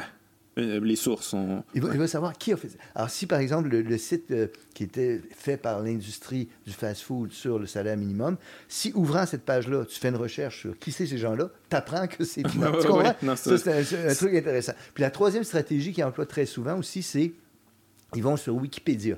Maintenant, je sais que les profs ont dit allez pas sur Wikipédia aux étudiants, mais quand ils vont sur Wikipédia, ils vont sur les sites de discussion des articles. OK. Et là, tu apprends. Ah, je savais pas qu'il y avait ça, en fait. Oui, il y a des, si tu as un article là, là, tu vas avoir le site où on discute de l'article. Il y a des gens qui disent attention, ici, ça, c'est pas exact. Attention, ici, ça, c'est ah, contestable. Ouais, OK, C'est trois stratégies toutes simples, simple, qui peuvent être amusantes. Hein, puis ça, ça, ça, peut aider. Euh, est-ce que tu penses que c'est un problème d'éducation? Est-ce qu'il faudrait avoir carrément un cours de, de, pensée critique euh, à l'école? Parce que, bon, tu souvent on entend le, 53% d'analphabètes fonctionnels au Québec. Je ne sais pas exactement ce que ça veut dire, mais j'imagine que dans ce 53 %-là, il y a des gens qui ont, qui ont, qui ont terminé leur secondaire, là, qui ont de la misère à, à comprendre un texte. Là. Je veux dire, ce, ce, chiffre-là ne désigne pas des analphabètes euh, au sens strict. Là. Je comprends, mais, mais, fonctionnel, il, reste, il, signale une difficulté. Hein? Il signale une difficulté. C'est fou, là. il y a des gens qui ont fini leur école, ils, ils, ont de la misère à lire un texte. C'est triste, là. C'est un échec euh, de l'éducation. C'est un échec de l'éducation. C'est un, échec. Tu sais, tantôt, je disais, pour aller vite à l'essentiel, OK? On souhaite développer la pensée critique, OK? Mais la pensée critique, c'est ce qu'on appelle une compétence cognitive de haut niveau. C'est, n'est pas une connaissance cognitive de bas niveau. tu, lis un texte, hein, tu es capable de déchiffrer le texte d'abord, comprendre les mots, avoir une idée de quoi ça parle, commencer à, le situer par rapport à ce que tu sais. Tout ça. Prendre une distance critique par rapport à ça, ça vient après. Ça va une fois, une fois que tu as emmagasiné beaucoup de connaissances et que tu les as déployées souvent, puis tu les as consolidées, après ça, la pensée critique vient. Ce qui veut dire qu'un des problèmes de l'école, c'est de ne pas transmettre suffisamment de connaissances puis de permettre qu'on les consolide. Ça, c'est certain. C'est un des enseignements fondamentaux des sciences cognitives, cette chose-là. Mm-hmm. La deuxième chose, Guillaume, c'est que ces compétences cognitives de haut niveau, l'expression anglaise pour les désigner, c'est domaine spécifique. Elles appartiennent à un domaine. Ce que ça veut dire, c'est que si tu es capable de penser critique, dans un domaine donné, c'est parce que tu possèdes des connaissances dans ce domaine donné-là et tu as développé des ouais, Mais dans un autre domaine où tu n'as pas de connaissances, il n'y a pas de compétences transversales. Tu n'es pas capable de penser critique si tu n'as pas ces connaissances-là. Ce qui nous ramène à la mission de l'école, qui est de transmettre modestement des connaissances, les consolider et permettre le développement des capacités cognitives de haut niveau, comme la créativité ou la mhm. pensée critique, mais dans tous les domaines où on, doit les transmettre. Tu comprends? On dirait qu'on n'a pas, euh, on, n'a pas développé non plus d'humilité par rapport à nos opinions. Euh, j'ai l'impression que quand on bon, lit un texte, on voit un truc passer, tout de suite, on fait confiance. Puis je, lisais un livre de Jean-Jacques Pelletier là-dessus, on fait confiance à nos émotions. Oui, oui. Euh, comme, bon, ben moi, j'ai vécu une émotion, je suis indigné ou, ou, je, suis ému ou je trouve que ça n'a pas de bon sens. Ben, c'est valide parce que c'est moi. Je viens de le vivre, c'est sûr que c'est vrai. Donc, on partage, puis tout de suite, on, on prend pas le temps, il n'y a pas de recul, il n'y a pas de temps, on laisse pas, euh, on laisse pas d'espace à tout ça. Je pense que tu as raison, c'est vrai, on fait souvent confiance à notre émotion, qui n'est pas toujours bonne conseillère, tu comprends? Et avec euh, Internet puis les médias sociaux, ça, c'est accentué, ben parce oui. que c'est accéléré à une grande vitesse, tu comprends? Folle, tu, trouves-tu que c'est, y a un peu ça le problème en ce moment? Ben, les, grands clivages, tout le monde est très émotif de chaque côté, on se retrouve pas au centre, on a de la misère à se parler, le dialogue est pas là. là. Non, je, je pense que les médias sociaux ont joué un rôle là-dessus c'est pas la, seule explication, mais c'est une partie de l'explication. Puis je, suis content que tu soulèves ça, parce que c'est vrai que maintenant, moi, j'ai écrit un texte il n'y a, pas si longtemps que ça, qui s'appelait Malaise dans la conversation démocratique. Mm-hmm. Désintoxiquons les débats. Tu sais. Il y a des débats devenus extrêmement toxiques. Tu comprends? Le, la, facilité avec laquelle on accuse les gens d'être fascistes. Attention, là. Hein? Ouais, ouais. Ce que je veux dire, c'est. Euh, c'est fasciste, là, c'est une accusation grave ne serait-ce que par respect pour les victimes du fascisme, faisons attention à la façon dont on utilise ça. Et surtout, confondons pas des, des, des gens qui ont des opinions différentes des nôtres, mais légitimes, avec des fascistes. C'est une façon de refuser le dialogue, ça. Mais je suis partisan de, la liberté d'expression et du dialogue qui va avec. Mais j'ai l'impression qu'on a perdu l'art du dialogue un peu avec, euh, avec Internet parce que c'est, euh, mm. on, est, bon, on est derrière notre écran, il n'y a pas de contact humain. Puis moi, je l'ai remarqué aussi avec ce podcast-là. Tu sais, moi, il y a des, des, des, opinions là, que j'avais qui étaient quand même assez tranchées. Puis ça, puis, puis en jasant avec les gens qui pensent pas comme moi, euh, c'est beaucoup plus doux, c'est beaucoup plus. c'est vrai. ça se fait de, manière délicate. Puis, tu sais, je suis plus intéressé, je, suis à l'écoute, je suis pas dans mon ego, j'essaie de comprendre l'opinion de l'autre. Tandis que sur les réseaux sociaux, je veux dire, on m'envoie une violence, je réponds avec une violence, puis là, c'est une, une, escalade. D'une certaine manière, tu sais, je te parlais tantôt, le bourreau innocent, là. C'est un peu ce qui se passe. Chacun clique, puis envoie un tenant, puis tu n'as pas l'impression. Mais au total, ça produit un effet extrêmement grave. Et tu as raison, je, suis persuadé qu'il doit y avoir des travaux là-dessus. Mais quand, quand ces échanges anonymes derrière écran, ou par écran interposé, quand les gens se rencontrent face à face, ils sont beaucoup plus à l'écoute, puis beaucoup plus sensibles, puis beaucoup ben plus. Ne serait-ce que le, langage non verbal, tu sais. Quand, quand, les gens parlent, ça, va peut-être t'amuser. En éducation, par exemple, il y, a une chose importante qui se passe en ce moment. On appelle ça les MOOCs. M-O-O-C. Ça veut dire Massive Online Open Courses. Alors, c'est des cours qui sont offerts en ligne gratuitement. Parfois des grandes universités qui vont offrir des cours de ce style-là. Mais on se rend compte aussi que les résultats, ce ne sont pas, surtout pour les choses plus avancées, là, aussi intéressants qu'on aurait voulu. Puis une partie de l'explication, plausible selon moi, c'est que la connaissance transmise suppose d'être incarné dans un corps, tu comprends? Ouais, tu vois la je personne. pense que oui aussi. Et là, tu sais, as le, langage non-verbal, ce que fait les autres, les yeux que tu as en ce moment quand tu me regardes, la façon dont tu réagis à ce que je dis, tout ça fait partie de la conversation, de la communication. Et ça, c'est entièrement occulté, tu sais, par le les, communications euh, mm-hmm. électroniques. Oui, les communications électroniques, ça peut, c'est très, très, facile de rester enfermé dans son ego, de, de former sa petite réponse. Euh. en fait, on essaie souvent de, de coincer l'autre, d'humilier l'autre, de, de, euh, de, de, gagner finalement, de carrément de gagner.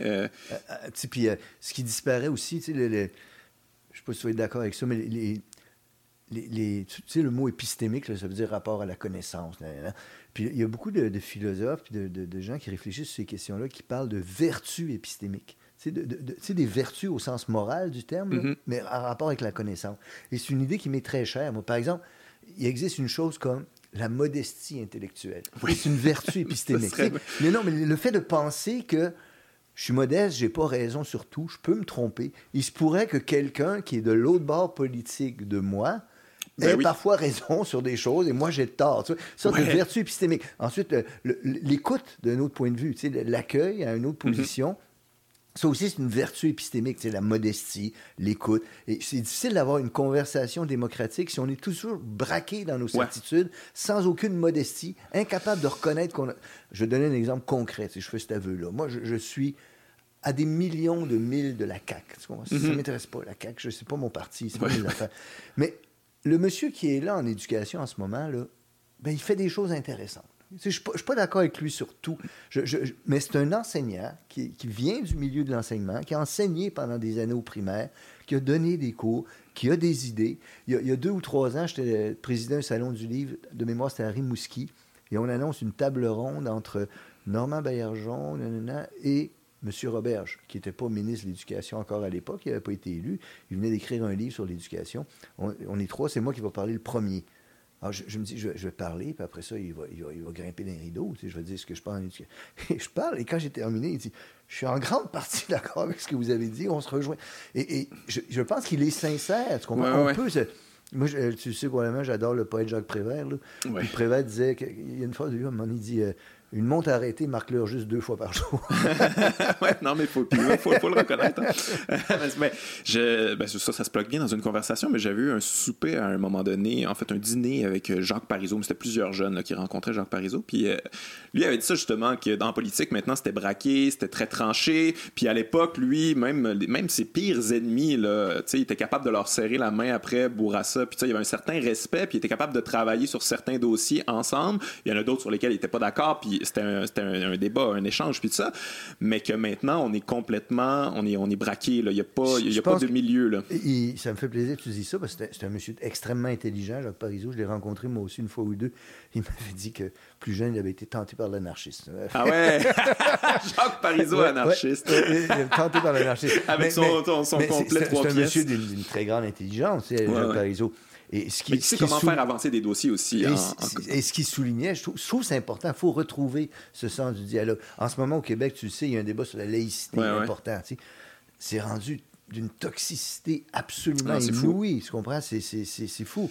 On doit pouvoir discuter de ça sans présumer que les personnes qui ne pensent pas comme nous sont racistes, sexistes, xénophobes. Oui, ouais, je comprends, je comprends, mais j'ai l'impression quand même aussi que le débat, c'est quelque chose qui vient avec euh, une confiance en l'autre. Tu sais, quand on parle en philosophie, bon, euh, ça prend une recherche de la vérité, mais j'ai l'impression que des fois, il y a des gens qui disent moi, je fais pas confiance à cette personne-là, est en recherche de vérité, je suis pas intéressé à, me, prendre dans son espèce de toile de sophisme, puis après ça, je sais plus comment m'en sortir. Ça, c'est quelque chose que je peux comprendre aussi. Puis il y, a un danger de la pensée critique d'une certaine façon, là, tu vois. moi, je le vois parce que les, les idées que j'ai lancées, des fois, ils sont utilisées d'une manière que je trouve étrange. Je t'explique faut quand même une ouverture puis une volonté de rechercher la vérité. Mm Philosophie, euh, amour de la sagesse, on recherche la vérité, puis on a une modestie, on pense pas qu'on la possède absolument. Mais si, par exemple, la pensée critique ou la dénonciation du sophisme ne sert qu'à refuser d'entendre le point de vue de l'autre en l'accusant, en, en, présumant j'ai une position, je n'en changerai jamais, et dès le moment où quelqu'un formule un argument comme moi, contre moi, j'essaie de repérer une faute de raisonnement et je, refuse de l'entendre. Là, on, a dénaturé la pensée critique. Je comprends, ouais, ouais, je comprends ça, mais en même temps, c'est ça, c'est difficile des fois de justement, tu te fais lancer quelque chose, oui. c'est des violences des fois. Là, tu, tu, te fais envoyer quelque chose, ok, là, on essaie de, de on essaie de m'emberlificoter, puis, euh, puis je me sens pas respecté là-dedans, puis est où ma place dans. Exact. Il y, a du débat toxique, ça existe. C'est ça, et c'est pour ça qu'il faut désintoxiquer. C'est-à-dire, faut, moi, moi je, on, on peut pas faire plus que de demander aux gens d'être honnêtes, d'être modestes, d'entrer sereinement dans un débat, de, reconnaître qu'il y a des gens qui vont perdre aussi dans, ces débats-là. Je pense qu'il n'y a pas de solution magique, mais je trouve que c'est une espèce de excuse l'expression, mais d'éthos, d'éthique qu'on devrait avoir sur ces points-là. Je, souhaiterais, par exemple, l'école devrait enseigner ça, le, dialogue, l'écoute, de, manière assez intéressante. Euh, tu sais probablement, mais il y a, il y a dans les années 60 de mémoire, là, euh, M. Lippmann, Walter Lippmann qui s'appelait, il, euh, il, a été surpris, c'est un prof de philo aux États-Unis, il était surpris qu'à l'université, les gens y arrivent avec peu de ces, de, ces dispositions-là, tu comprends? Et il a inventé la philosophie pour enfants. OK. Ça existe pour vrai. Là. Même au Québec, ça se pratique. Ah Puis partout où on la pratique, moi, j'ai été longtemps plutôt sceptique. Ah attendons voir, attendons voir. Philosophie avec des enfants de première année, là. Qu'est-ce que vous faites, là? Ben, écoute. Ben, difficile quand même. Hein. Oui, mais ce qu'il a imaginé est profondément brillant, tu comprends? Les, enfants sont réunis en ce qu'ils appellent une communauté de recherche. Et là, tu leur feras pas lire Aristote, la, la, métaphysique, là. Mais des livres spécialement écrits pour eux sont des histoires qu'ils peuvent comprendre et on arrive à un enjeu qui doit être discuté. Et là, ils apprennent l'éthique de la discussion. Ils apprennent en classe à écouter autrui de manière respectueuse, à fournir un contre-argument, mhm. à s'installer dans une communauté de recherche où on prétend pas chacun avoir la vérité, mais on écoute les points de vue d'autrui. Et tu vois, ça, ça installe un certain ethos. Et des, dernières recherches, j'ai vu, Guillaume, là-dessus, parce que moi, comme je t'ai dit, j'étais sceptique un peu, mais il y a maintenant des recherches crédibles en éducation qui montrent, ça vient d'Angleterre, que ça, quand c'est installé dans une école, là, ça fait beaucoup de bienfaits sur l'atmosphère de l'école, Mhm. sur la façon dont les gens interagissent, mais même sur les autres disciplines. Les résultats scolaires Ben sont oui, ça, j'imagine, Donc, c'est intéressant. Tu il y, y a moyen de faire un travail là-dessus. Ouais, mais j'ai- l'impression qu'en même temps, c'est un servicieux. S'il y a pas de, si ton interlo- interlocuteur n'a pas cette éthique-là de conversation, c'est difficile d'avoir après la sagesse de dire Oui. bon, ben moi, je vais, je vais être positif c'est là-dedans, je vais être magnanime. D'où mais... l'idée de Lippmann de commencer très tôt. Ouais, exactement. Il faudrait que tout le monde ait ces, ces bases-là. faut que tu l'apprennes très Puis c'est clair aussi, je- j'accorde ça, tu sais, l'argument que tu déploies, là, j'accorde ça, moi, qu'il y a des gens qui veulent rien savoir d'une conversation critique. Il y a des gens qui sont bornés, il y a des gens qui sont endoctrinés, il y a des gens qui sont au service d'une cause et qui sont aveugles. Je, je, je, je, donnais un exemple, les, les frères Koch, dont on parlait tantôt, qui financent des groupes de recherche. Mais dans ces groupes de recherche-là, ils connaissent déjà la conclusion à laquelle ils doivent arriver. Tu ne les feras pas changer d'opinion. Ils, ils sont, ils sont... Il y a une, il y a une phrase d'un, d'un- je pense que c'est un humoriste américain, de mémoire, je ne me souviens plus qui, qui disait C'est difficile de faire changer d'avis à quelqu'un lorsque le versement de son salaire dépend du fait qu'il ne changera pas d'avis. Hey, c'est une question vraiment technique, mais je- les, les frères Koch, est-ce qu'ils financent l'IEDM ou. euh, Il y a, il y a- sous toute réserve, mais il y a quelques mois, savoir, il y a quelques mois, une nouvelle est sortie à cet effet-là. Ah ouais, hein? je me demande qui l'a sorti, je ne me rappelle plus, mais que l'Institut économique de Montréal était en partie financé par J'avais des doutes, mais- Si, j'ai- si, si je me trompe, je, je devrais retirer ce que j'ai dit là, mais j'ai un souvenir assez net d'une nouvelle souvent- sortant à Montréal, racontant comment il y a une partie du financement de l'Institut Ouais, économique de Montréal qui venait des Koch. On a parlé un peu de liberté d'expression euh, tantôt, mais euh, j'aimerais ça qu'on rentre un peu plus dans le vif du sujet parce que as quand même, euh, t'en as beaucoup parlé, bon, si on te suit sur les réseaux sociaux, puis tout ça. Euh, T'es très inquiet, euh, spécialement à l'université. Il y a deux aspects là-dedans. Ouais. Il y a deux questions. D'abord, très inquiet, inquiet parce qu'il y a des, sign- sign- des signaux qui me semblent inquiétants. Très inquiet ce serait peut-être exagéré. Mais je tiens à dire aussi qu'il y a deux discussions différentes à avoir là-dessus. Il y a la question de la liberté d'expression. Ça touche tout le monde dans la Mhm. société. C'est une valeur pour moi fondamentale. C'est vraiment le, le- le sang de la démocratie. Je trouve ça important, puis je ne veux pas céder quoi que ce soit là-dessus. Mais il y a une chose distincte aussi qui s'appelle la liberté académique. Ouais. Là, c'est la liberté des chercheurs, des universitaires. On connaît des menaces qui pèsent là-dessus. Tantôt, on a évoqué, évoqué, par exemple, la, la- la recherche subventionnée, Mhm, par ouais, laquelle des, des- des entreprises peuvent s'approprier les résultats de la recherche ou décider sur quel objet on va, on va rechercher, etc. Ça, c'est une, une menace à la liberté Ouais. académique. C'est dangereux, il faut faire attention. Mais il y a aussi des groupes militants qui veulent interdire à des gens de parler à l'université Ouais. sous prétexte que leurs propos ne leur plaît pas. tu sais. Fait que ça, c'est deux questions distinctes. Euh, je, je pense que la liberté d'expression est fondamentale. Je pense que la liberté académique l'est aussi. Puis d'une certaine manière, elle doit être encore plus grande que la liberté d'expression. On doit avoir une très grande tolérance à l'intérieur de l'université. Le but de l'université, c'est la recherche de la vérité. Ça peut impliquer d'entendre des propos avec lesquels on est en désaccord. Ouais, ouais, ouais. Mais j'ai- en tout cas, j'ai- réfléchi quand même là-dessus. C'est que c'est des questions que, que je me pose parce que j'imagine aussi que ça vient beaucoup avec la jeunesse, là. Euh, tu sais, Oui. bon, être animé de, tu sais, Oui. espèce de, de, de- de justice, puis. euh, mais il y a aussi le fait que, bon, les gens qui ont été interdits, euh, en fait, que, je Mathieu Bocoté, il y a eu Mathieu Bocoté, il y a eu Jean Charret aussi, que je pense que. Ah, je- oui, je pense que Ouais, oui, Jean ouais, à l'époque, Jean Il y a eu euh, Réa Jean, puis Annie-Ève Collin. C'est des féministes, euh, des philosophes féministes là, qui ont été interdits Ok. de parole à, à l'UQAM. OK. Ouais. Je, mais euh, j'ai l'impression, exemple, Mathieu Bocoté, j'ai l'impression que les gens, aussi ces jeunes-là, ces étudiants-là, euh, ils ont l'impression qu'on l'entend déjà assez, qu'ils se font beaucoup imposer son, son opinion dans plusieurs chroniques, puis ils trouvent ça un peu euh, violent, puis ils n'ont pas envie de- de- d'avoir ça au sein de leur université. Puis, euh, mais toi, tu penses que c'est une vais- perte à quelque part de ne pas savoir dialoguer avec cette personne-là? Boc Côté, c'est un nationaliste conservateur. Mhm. On a le droit d'être nationaliste Bah oui, non, mais conservateur. totalement. C'est une position légitime. On peut ne pas l'aimer, être en désaccord avec lui. Moi, je suis en désaccord avec lui sur un grand nombre Ouais, de ouais. sujets. Mais c'est une voix légitime. On a le droit Mhm. de l'entendre. Maintenant, si... C'est ça qui est particulier avec la liberté d'expression et la liberté académique. On ne devrait pas ériger en critère notre propre perception subjective. Ouais. Tu comprends? Il y, a- il y a un mot qui est attribué à Voltaire. Je suis en désaccord avec ce que vous dites, mais je me battrai jusqu'à la mort ouais. pour que vous puissiez le dire. Cette phrase-là, elle met très bien en, en- en scène les deux aspects de la liberté d'expression. Je suis en désaccord, j'aime pas ce que tu dis, je trouve ça déplorable. Mais je vais te permettre de le dire. Il faut être capable de faire ce double mouvement-là. Ouais. Et on ne peut pas se fier à notre propre subjectivité pour décider de ça. Il y a des lois, il y a des balises ouais, à la liberté d'expression. Il y a des limites quand même à ça. Écoute, ça, ça, varie selon mais les sont, pays. C'est difficile quand même de, de oui, cerner cette limite-là. Parce que j'ai l'impression que ces gens-là pensent que cette limite-là a été dépassée. Ah, mais, Mathieu Bocoté, il, il est... Euh, bon, il tripe sur la théorie du grand remplacement, puis il est xénophobe, puis ça, c'est les perceptions qu'ils ont. Oui, mais on ne peut pas se fier à ça pour la liberté d'expression en même temps. Tu comprends? C'est pas parce que je suis mal à l'aise, en désaccord, trouve ignoble une position, c'est pas parce que je suis en désaccord avec ce que vous dites, mais et les, balises existent, varient selon les pays. il y a des pays comme les États-Unis où ce qu'on peut dire est beaucoup plus grand que ce qu'on peut dire au Canada. Et ce qu'on peut dire au Canada, il y a des choses qu'on peut dire chez nous qu'en France seraient interdites. Donc les, les balises juridiques varient selon les pays. Mais une chose est certaine, c'est que ce n'est pas le sentiment subjectif qui doit euh, remplacer la règle de loi. On ne peut pas mhm. se fonder là-dessus. Et tu prenais l'exemple de Boc-Côté. On dit, on l'entend déjà beaucoup, il est déjà très, très présent. Donc, à cause de ça, je ne veux pas qu'il parle à l'université.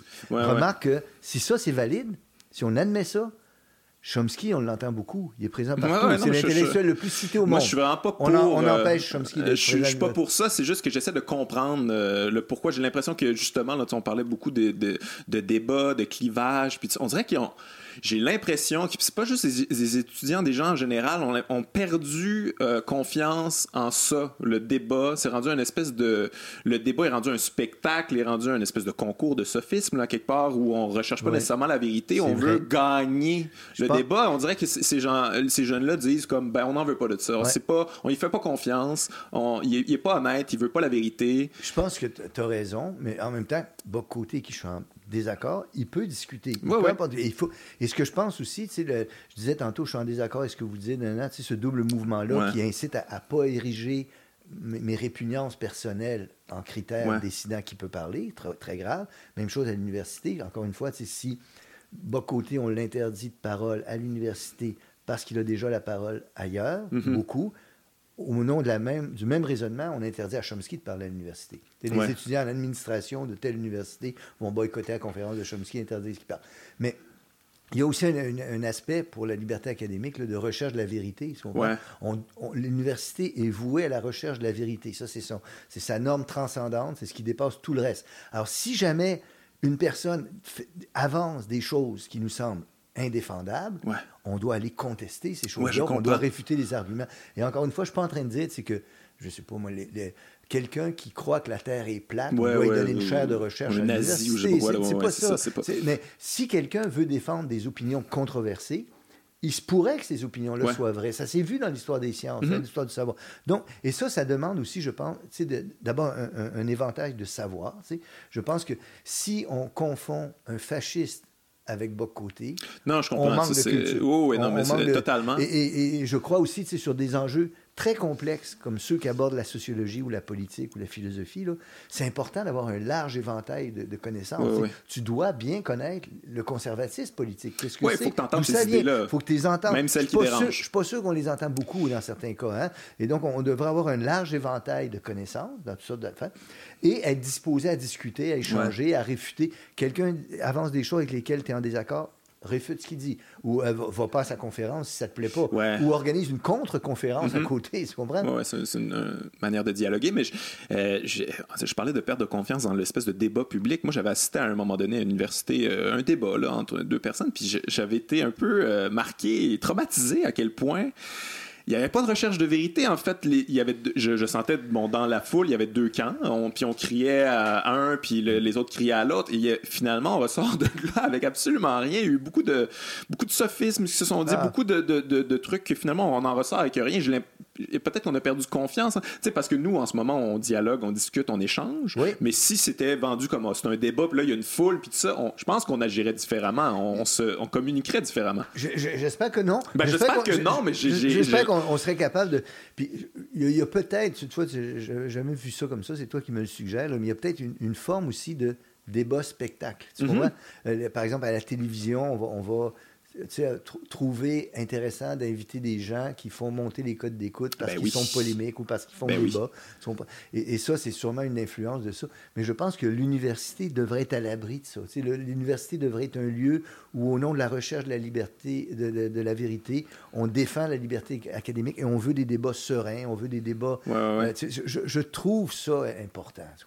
Non, je comprends. Je comprends. Puis j'ai l'impression que ce genre de censure-là, là, entre guillemets, ça sert des deux côtés. En fait, des deux côtés s'en servent. Il y en a qui jouent à la victime. Bon, on est censuré, je peux plus rien dire. Puis de l'autre côté, bon, ben, je veux dire, on, m'envoie euh, des, des, discours xénophobes, racistes, puis tout ça, puis c'est inacceptable. J'ai l'impression que des deux côtés, il y a une espèce de. encore une fois, euh, désintoxiquons les débats, revenons à, des, normes de conversation démocratique qui manifestent plus le, la modestie, la, recherche de la vérité, l'absence de violence. Je crois que c'est crucial pour, pour notre société. Oui, ben, j'ai l'impression avec euh, tous ces événements-là qui sont arrivés, je te suis sur les réseaux sociaux, puis ça, j'ai eu l'impression que tu as perdu. Ben, tu étais dans un article euh, là-dessus récemment sur à quel point tu te sentais moins proche de la gauche, de moins en moins en fait? écoute, la, gauche se transforme. Moi, c'est large. Là, la gauche se transforme mm-hmm. effectivement en ce moment, là, tu comprends? Et il y a des transformations de la gauche avec lesquelles j'ai du mal, tu vois. Par exemple, pour moi, la liberté académique, la liberté d'expression sont des valeurs avec lesquelles je négocie pas. Mm-hmm. Et donc, euh, quand je vois une partie de la gauche s'en prendre à, la liberté d'expression ou à la liberté académique, je me désole, tu sais, parce que ça, c'est pour moi des valeurs de gauche fondamentales, tu comprends? Euh, même chose avec la laïcité. Tu vois, la laïcité, c'est un combat de gauche. C'est un combat que la gauche a mené depuis, euh, depuis le siècle des Lumières. Euh, la critique des religions est une chose qui a été menée par la gauche depuis le, siècle des Lumières. Moi, je suis un farouche défenseur de la laïcité. Puis je, je dire, Guillaume, si on devait la défendre en un seul lieu, ça serait l'école. C'est le lieu central de la laïcité parce que la liberté de conscience des enfants, suppose qu'ils aient accès au monde du savoir et qu'ils puissent peu à peu se constituer une personnalité à l'abri des autres influences qui ont sur eux. Mm-hmm. Et donc, euh, euh, tu vois, avec euh, la, question de la laïcité, on voit là des, transformations de la gauche qui me semblent troublantes. Laisse-moi te donner des exemples. je, suis assez, connaisseur, moi, de la, loi sur la laïcité en France, la loi de 1905, tu vois. Je rappelle, c'est des gens de gauche, pas des anarchistes qui ont défendu ça, hein, comme Buisson et d'autres. Mais l'argument de la droite contre la laïcité républicaine qui était avancée beaucoup par la gauche, c'était la défense de la liberté individuelle. Je dois pouvoir porter ce que je veux, vous n'avez pas à intervenir, etc. Aujourd'hui, c'est la gauche qui reprend cet argument-là. Mm-hmm. Allons pas intervenir, les gens peuvent porter ce qu'ils veulent, etc. Je trouve ça troublant de voir ce renversement de position. Oui, je comprends, je, comprends, mais euh, ben, c'est peut-être moi, j'ai une incompréhension, corrige-moi si je me trompe, mais la laïcité, c'est dans c'est dans les décisions rendues et pas nécessairement dans le dans le dans le contenant dans ce que dans ce qu'on projette on peut être mettons on peut être une, femme volée puis avoir des décisions à laïque et on peut ne pas avoir aucun signe religieux et avoir des décisions reliées à la religion mais, mais, tu vois les, deux choses première chose la laïcité ça concerne pas l'espace privé non, non, moi, je comprends. Moi, Ça concerne pas l'espace public non plus. Ça concerne pas la rue. Ça concerne, ça concerne pas ça du tout. Tu fais tout ce que tu veux là-dedans. Ça concerne une seule chose, c'est l'espace civique, l'espace juridique, civique, politique. Donc l'État. Maintenant, on, pourrait débattre de ça, mais il y a des jugements qui ont été rendus, plusieurs jugements qui ont été rendus, à l'effet que la laïcité de l'État s'incarne dans les gens qui représentent l'État. Mm-hmm. Et donc, les gens qui représentent l'État manifestent eux-mêmes cette neutralité-là. Elle n'est pas seulement formelle, elle est aussi apparente à travers les gens qui l'incarnent. Euh, je, pense que. Quelque chose, question d'image, ça, par exemple. C'est esthétique à la limite. C'est esthétique, c'est formel. Tu comprends? Tu sais, quand même chose à l'école. Tu sais que quand tu rentres dans l'espace civique, citoyen, mm-hmm. tu rentres dans un univers où il y a un certain nombre de normes précises qui sont articulées et qui sont distinctes des normes qui se vivent ailleurs ça, je trouve ça extrêmement important. C'est ce qui justifie aussi que moi, comme prof, je ne pouvais pas porter un T-shirt disant euh, mort à l'État, ou tu comprends? Il y a, des positions politiques. Et donc, ça, ça m'apparaît un combat de gauche, un combat progressiste, un combat important, un combat en faveur de la liberté de conscience des, enfants, qui m'apparaît fondamental, puis un, combat aussi pour la liberté des personnes que la religion opprime. Mm-hmm. Non, je comprends. Je comprends, je comprends, mais j'ai, j'ai quand même un malaise par rapport. Bon, tu sais, on a parlé de la, de la CAQ tout à l'heure, puis c'est difficile de. Tu sais, bon, tu, disais que tu n'as pas beaucoup d'affinité avec euh, la CAQ, mais, justement, j'ai de la misère à leur faire confiance. On parlait de confiance dans un débat, là, j'ai de la misère à leur faire confiance sur ce débat-là, mm. que c'est vraiment pour la laïcité. J'ai vraiment l'impression qu'il y a quelque chose de populiste, de, euh, de, d'aller chercher des votes, de, de plaire à l'électorat. J'ai, j'ai vraiment de la misère à embarquer là-dedans, puis. Euh, mais en même temps, si c'est extérieur, je comprends. On est, train, mais... on est en train de faire un procès d'intention. Oui, je comprends, je comprends. moi, j'aurais aimé mieux que ce soit une autre partie que la CAQ qui porte le projet de la laïcité. Mais là, c'est eux autres qui apportent, puis ils apportent de manière euh, raisonnable et sensible. Tu comprends? Guy Rocher s'est présenté récemment, puis il a très bien expliqué. D'abord que cette laïcité-là que la CAQ porte en ce moment, c'est un produit historique du Québec, tu comprends? Mm-hmm. C'est le, résultat d'une histoire du Québec depuis très, très, très longtemps. On ne peut pas nier ça. On ne peut pas nier non plus, je, pense, c'est que la majorité des Québécois, et une majorité encore plus grande de francophones québécois, souhaitent cette laïcité-là, la veulent, tu comprends? on ne l'invente pas, ça. et, on ne peut pas dire que, tu sais, par exemple, quand tu vois, quand je parlais de renversement étonnant, à gauche, quand tu vois un, parti dont je me sens très proche, comme Québec solidaire, tu comprends, mm-hmm. qui veut porter le peuple au pouvoir, porter les aspirations du peuple, mais là, il se retourne complètement de ce que le peuple souhaite. Tu comprends? Et tu as, parfois l'impression que devant ça, la solution, c'est de dire les gens sont stupides, les gens sont manipulés, les gens mhm. sont bêtes, il faut faire leur éducation. Je pense que c'est pas le cas. on a discuté de la laïcité puis de, ces questions-là depuis 15 ans au Québec. Les gens savent ce qu'ils veulent, ils savent pourquoi ils le veulent. Ils le, ils le veulent pour des raisons que je juge extrêmement bonnes et ils le veulent entre autres, parce qu'ils se souviennent de ce que ça peut avoir d'oppressif, la religion. Ouais, je comprends, mais il y a comme. Euh, il y a quelque chose dans le timing. C'est pourquoi en ce moment. Puis, on parle beaucoup là, de l'islam. Ça revient souvent, c'est vraiment difficile. de... Pourquoi en ce moment en ce moment, c'est parce que ça fait 15 ans que ce débat-là dure. Ils n'ont pas inventé, la CAQ, le débat sur la Non, non, non, je, sais bien. tu sais, moi, je, je, peut-être, j'arrive pas dans ce débat-là, moi, sans m'être préparé, tu comprends? Mm-hmm. Euh, moi, je, je pressentais venir ces questions-là en 2009. Ça fait 10 ans. Et je le présentais, je pressentais tellement ces questions-là venir que j'ai organisé un colloque là-dessus. Ah un colloque complet. Et j'ai fait venir les partisans de toutes les positions. Euh, Weinstock, mais aussi euh, les, gens qui sont partisans de la laïcité républicaine. Guy Rocher a participé à mhm. mon colloque. J'ai fait venir des gens de toutes les positions. J'en ai fait un livre, je l'ai publié en 2010, je pense. Le Québec en quête de laïcité. Ça fait très longtemps que ces questions-là sont présentes. Ça fait très mhm. longtemps qu'elles sont débattues. C'est pas un hasard si la CAQ arrive avec cette loi-là. C'est pas quelque chose qu'ils inventent. C'est quelque chose qui est présent dans le débat public depuis très longtemps. Moi, c'est quelque chose que j'ai étudié d'assez proche pour organiser un colloque et publier un livre là-dessus. Ma position, c'est celle de la laïcité républicaine. Si bon, le fond de ma pensée, je trouve qu'ils vont passer loin. Ah ouais, OK, carrément. Ah ben, tu peux pas avoir une loi moi aussi, là, je suis déçu de certains aspects de la CAQ. Par exemple, tu ne peux pas avoir une loi sur la laïcité qui, par un État qui continue à financer des écoles religieuses privées. Ouais, mais c'est ça, c'est fou. Là, Ça, c'est inadmissible. Tu ne peux pas avoir non plus une loi sur la laïcité qui, comme il se doit, interdit aux enseignants de port de signes religieux dans l'école publique, mais pas dans l'école privée. Mm-hmm. Ça va pas du tout, ça. La, laïcité doit, elle, est inachevée. Mais tu vois, il vient, il vient un moment où dans la vie publique, dans la vie politique, il faut accepter des compromis, il faut accepter que la loi que, sur la laïcité que la CAC présente est insatisfaisante pour moi parce qu'elle va passer loin. Qu'est-ce que tu penses euh, de bon, ça a sorti il n'y a pas si longtemps, la position de l'ONU sur euh, qui s'est prononcé euh, contre. C'est pas l'ONU, hein, c'est un comité de l'ONU avec des, bon, puis avec des positions discutables. Il, va y avoir, c'est certain. Et puis moi, je suis pas un juriste, mais non, je il, va y avoir des débats juridiques. C'est jusqu'où ça va aller. Je te rappelle que on a un précédent au Québec, c'est la loi 101 Hein, euh, lorsque la loi 101 a été passée, il y a des gens qui l'ont contestée juridiquement, il y a eu des remarques de l'ONU, il y a eu, etc. Mais la loi a résisté à toutes, à toutes ces attaques-là. En ce moment, sans être juriste, moi, je sais qu'il y a un grand nombre de juristes qui se sont prononcés en faveur de la loi sur la laïcité. Je sais que Julie Latour, l'ancienne bâtonnière du Québec, a expliqué pourquoi cette loi-là va mhm. passer les tests des tribunaux.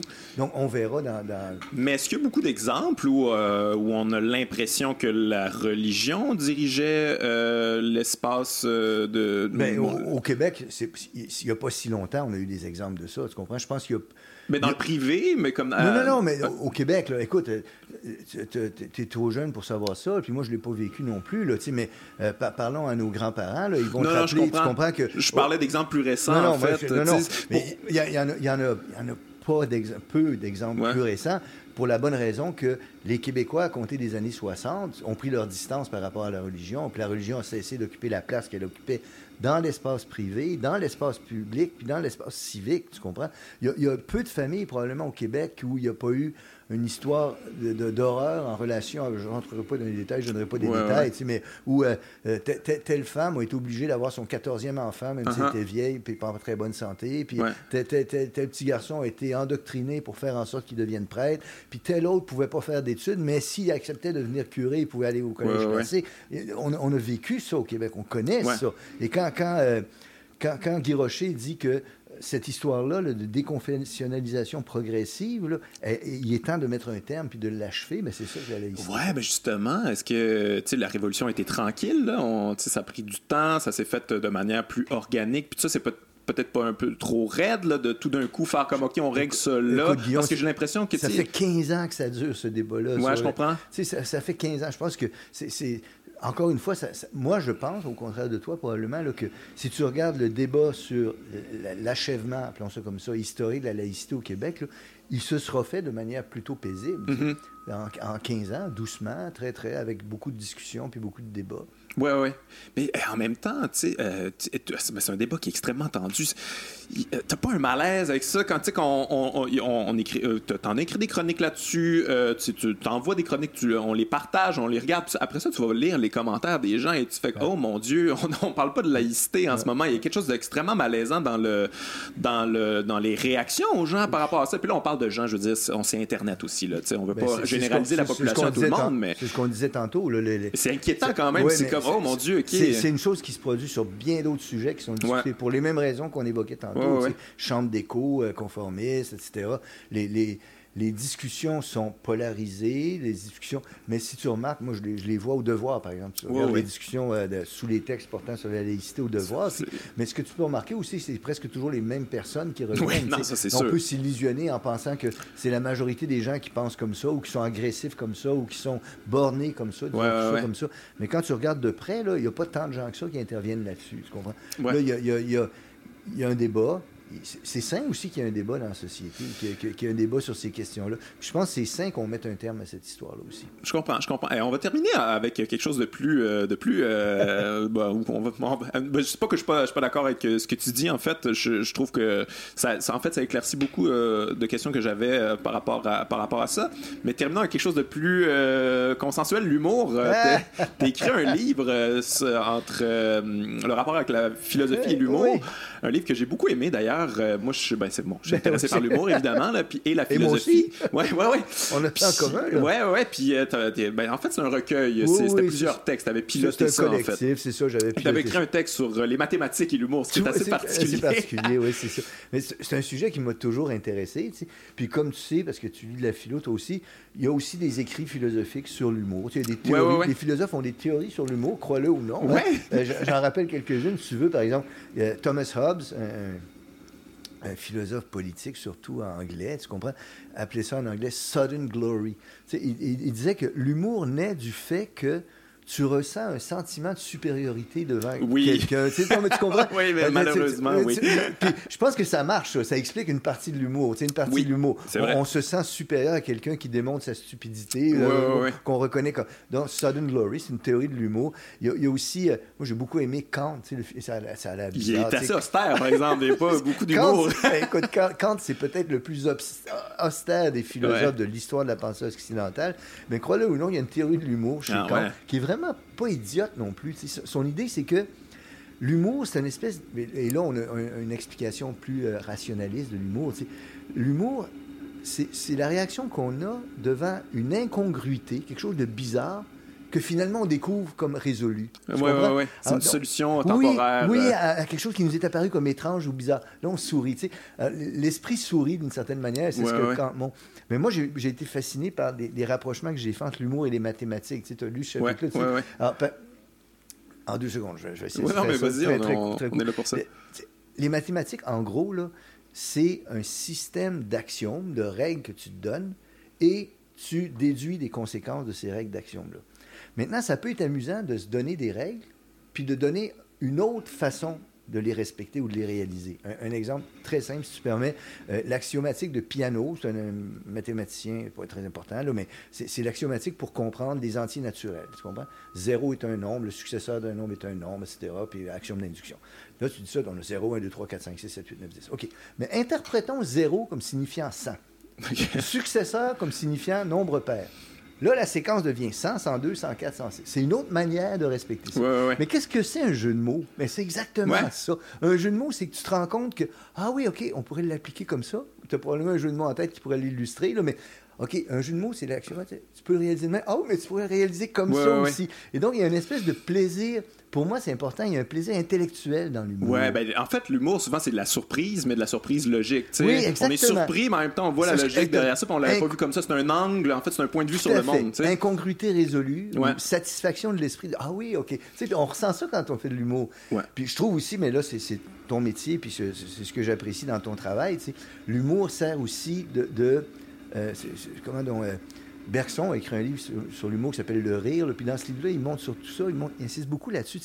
L'humour, c'est une manière de montrer, de dénoncer gentiment des travers sociaux. Dans la joie. Oui, mais ça, devient une espèce de commentaire social. Tu comprends? tu fais ça dans ton travail. Tu, tu, dénonces de manière humoristique des défaut de notre société. Et là, les gens reconnaissent ça et se mettent à y réfléchir. Donc, il y a, il y a un travail philosophique en ouais, mais il y a quelque chose mais il y a quelque chose par exemple de l'ordre du sophisme parce que c'est souvent une blague c'est un, un, sophisme c'est un raccourci c'est une exagération. Puis c'est créer un faux consensus le temps d'une blague. blague. Oui mais les gens partent de là aussi en, ayant réfléchi à ça ouais, euh, l'exemple c'est banal ce que je vais dire moi je suis un grand grand fan d'Yvon Deschamps ouais, on a commencé notre conversation en parlant de mon retour au Québec. Tu comprends? Tu te rappelles quand j'avais 13 ans, je reviens ici, je vois de la neige, etc. Puis je me, choc culturel, sérieux choc culturel. Tu sais, moi, euh, je connaissais un peu le Wolof. Je parlais français avec un accent français, tu comprends? Ah des fois hein. avec un accent africain euh, français. j'avais dit, un de ceux qui m'a amené à connaître et à aimer le Québec, c'est Yvon Deschamps. C'est que j'ai écouté comme un fanatique. Moi, je connaissais par cœur. C'est quelqu'un pour qui j'ai une grande admiration. Mais tu vois, on a chez lui un rôle de critique sociale, Yvon Deschamps. Tu sais, j'ai participé à un moment donné, moi qui suis pas très... J'aime pas beaucoup aller à la télé, dans les médias, tout ça, mais on m'a demandé de participer à une émission sur Yvon Deschamps. Je ne pouvais pas dire non, j'ai été. Puis je disais, Deschamps, c'est une formule que j'avais employée, c'est un, bar au sol, un baromètre qui, qui, qui, puis une boussole en même temps. Un baromètre, il prend le pouls de la, société, il faisait merveilleusement. Puis une boussole, il nous indique où aller. Alors c'était très fort, ce, travail-là, de, critique sociale que, que, Ah non, c'est, Yvon Deschamps, c'est quelqu'un d'extrêmement puissant, puis qui utilisait toute la force de l'humour justement parce que il amenait des idées qu'on s'entend que probablement 80% des gens n'étaient pas nécessairement d'accord dans la salle, mais avec la force de l'humour, avec son charisme, avec euh, bon, son, son habileté à écrire des blagues, puis tout ça, là, tout le monde était de son bord. Bon, il y a eu des, des, controverses aussi. Il y a des gens qui étaient des fois moins d'accord, puis il y a eu des, des problèmes. Mais c'est ça la force de l'humour. Il a fait un travail très, très fort. En, France, Coluche, que j'aime ben beaucoup aussi, a fait un travail un peu semblable avec ça. Puis évidemment, après ça, on revient à notre question sur la liberté d'expression. Est-ce qu'il y a des limites à l'humour? Est-ce qu'il y a des, limites à pas dépasser? Est-ce qu'il y a des sujets sur lesquels on devrait parler? Ça, c'est une autre question. moi, j'ai lu beaucoup là-dessus. Puis, euh, tu sais, bon, j'en parle souvent au podcast, mais tu sais, les, les, euh, les, clowns, euh, de, les clowns d'époque, de, de, tribus autochtones, aussi les bouffons, ouais, du Moyen Âge. Puis ça, tu sais, je me rappelle plus c'est dans quelle région, mais il y a des bouffons qui faisaient un cercle autour d'eux autres, ok, une espèce de cercle avec une craie. Puis si tu rentrais dans ce cercle-là, tu acceptais qu'il n'y ait ah, plus de limites. OK, tout était permis au nom de l'humour, évidemment. Il fallait que ça, ça soit drôle puis que c'est pour desservir l'humour, mais j'ai l'impression que ça aussi dans l'humour. Si, si tu embarques dans le cercle, il va falloir que tu acceptes, tu joues le jeu. Euh, sinon, reste en dehors du cercle parce que ça peut être très choquant si, si, tu regardes à l'extérieur du cercle. C'est comme, mais pourquoi tout le monde accepte ça? Ce qui n'empêche pas qu'il y a des humoristes qui ont des problèmes, comme Dieudonné en France. Ben oui, ben oui. les ben balises, ça va être dépassé. Ouais, ouais, moi, je suis un gros fan de Dieudonné, mais je trouve ça un petit peu déplorable, des fois, la, manière qui, s'est servi de cet outil-là, qui est très puissant. Et c'est là que tu vois aussi, moi, en, en écoutant Dieudonné, que j'ai réalisé que, ah, tu sais, l'humour, ça n'a pas toujours raison. Tu les gens peuvent rire d'une blague, les gens peuvent être d'accord sur un sujet, mais ça peut être d'une manière euh, horrible finalement. Ça peut, euh, ça peut avoir un consensus sur quelque chose qui devrait pas euh, quelque part. deux auteurs américains ont même écrit un livre où ils passent en revue les concepts de la philosophie avec des blagues. Ouais, ouais. à chaque fois, ils, ils, présentent un concept, ils racontent une blague qui illustre le concept, ce qui est assez Ouais, ouais, ouais. Mais, mais je, je trouve qu'il n'y a pas assez d'humour en philosophie, justement. On dirait que les philosophes, bon, on, on, traite de l'humour de manière intellectuelle, mais l'incarner. Ouais. Il y en a peu. Moi, j'aime beaucoup Diogène pour ça. Diogène, je trouve qu'il y a beaucoup d'humour. C'est des bonnes blagues. de mon soleil. ouais, ben c'est ça. C'est des bonnes jokes. Là. Que dans la structure, là, des fois, c'est très brillant, c'est bien. Puis en fait, il sert aussi de la force de l'humour pour déconstruire des concepts avec un liner qu'on appelle en humour. On dirait qu'il n'y a pas eu ça depuis. Euh, c'est, comme je te dis, Bergson, euh, son livre sur l'humour doit dater des années 20, donc c'est très ancien, 1920. Là. Euh, des, philosophes qui ont il y, a ces deux-là, les, Klein et j'oublie le nom de l'autre, Cathcart, Klein et Cathcart, les deux philosophes qui ont écrit un livre présentant la philo par des blagues. le livre, tu où il y a un chapitre la logique, un chapitre l'éthique, un chapitre la politique. ouais, ouais, ouais. Mais ouais, mais, mais, je, mais je trouve à travers que des blagues. Ouais, mais c'est ça, mais il y a une force là-dedans. Je trouve que l'humour, ça peut servir à. Parce qu'il y a un esprit de sérieux dans la philosophie quand même. Puis, Diogène, c'était sa spécialité aussi, là, quand on crée des concepts puis des idées pour qu'on se trouve bien un intelligent là-dedans, lui arrive, puis il déconstruit ça d'une ligne, puis il s'en va. Puis, euh, C'est le L'ancêtre des one-liners. ben oui, je trouve que je trouve que Diogène c'est le premier humoriste euh, très aride, par exemple, de, l'humour très euh, rough, mais, mais c'est, suspect les gens qui rient pas. Ben, je, y a une, ouais, mais il y a une arme là-dedans. Je pense que, tu sais, j'imagine que les philosophes à cette époque-là, ils l'aimaient pas Diogène parce qu'il y a une force dans l'humour. puis, il y a peut-être aussi ça dans la distance entre l'humour et la philosophie, c'est que à lui peut venir détruire mon concept en une ligne. Euh, ouais. Puis on, perd le contrôle sur la raison. Ah, c'est ce qui intrigue, euh, inquiète certains philosophes. Platon, par exemple. Ouais. merci, Normand Baillargeon. C'est déjà ben, terminé. On a parlé en masse. Là, mais, ben, ça m'a fait grand plaisir d'être là. C'était vraiment intéressant. Puis, euh, puis j'étais content d'échanger sur des, des, trucs. Depuis longtemps, je suis un admirateur de ton travail. Ah, t'es bien gentil. Ben, c'est réciproque au bout. Tu fais, une job important. Merci, t'es gentil, Normand. À la prochaine. Bye bye. prochaine.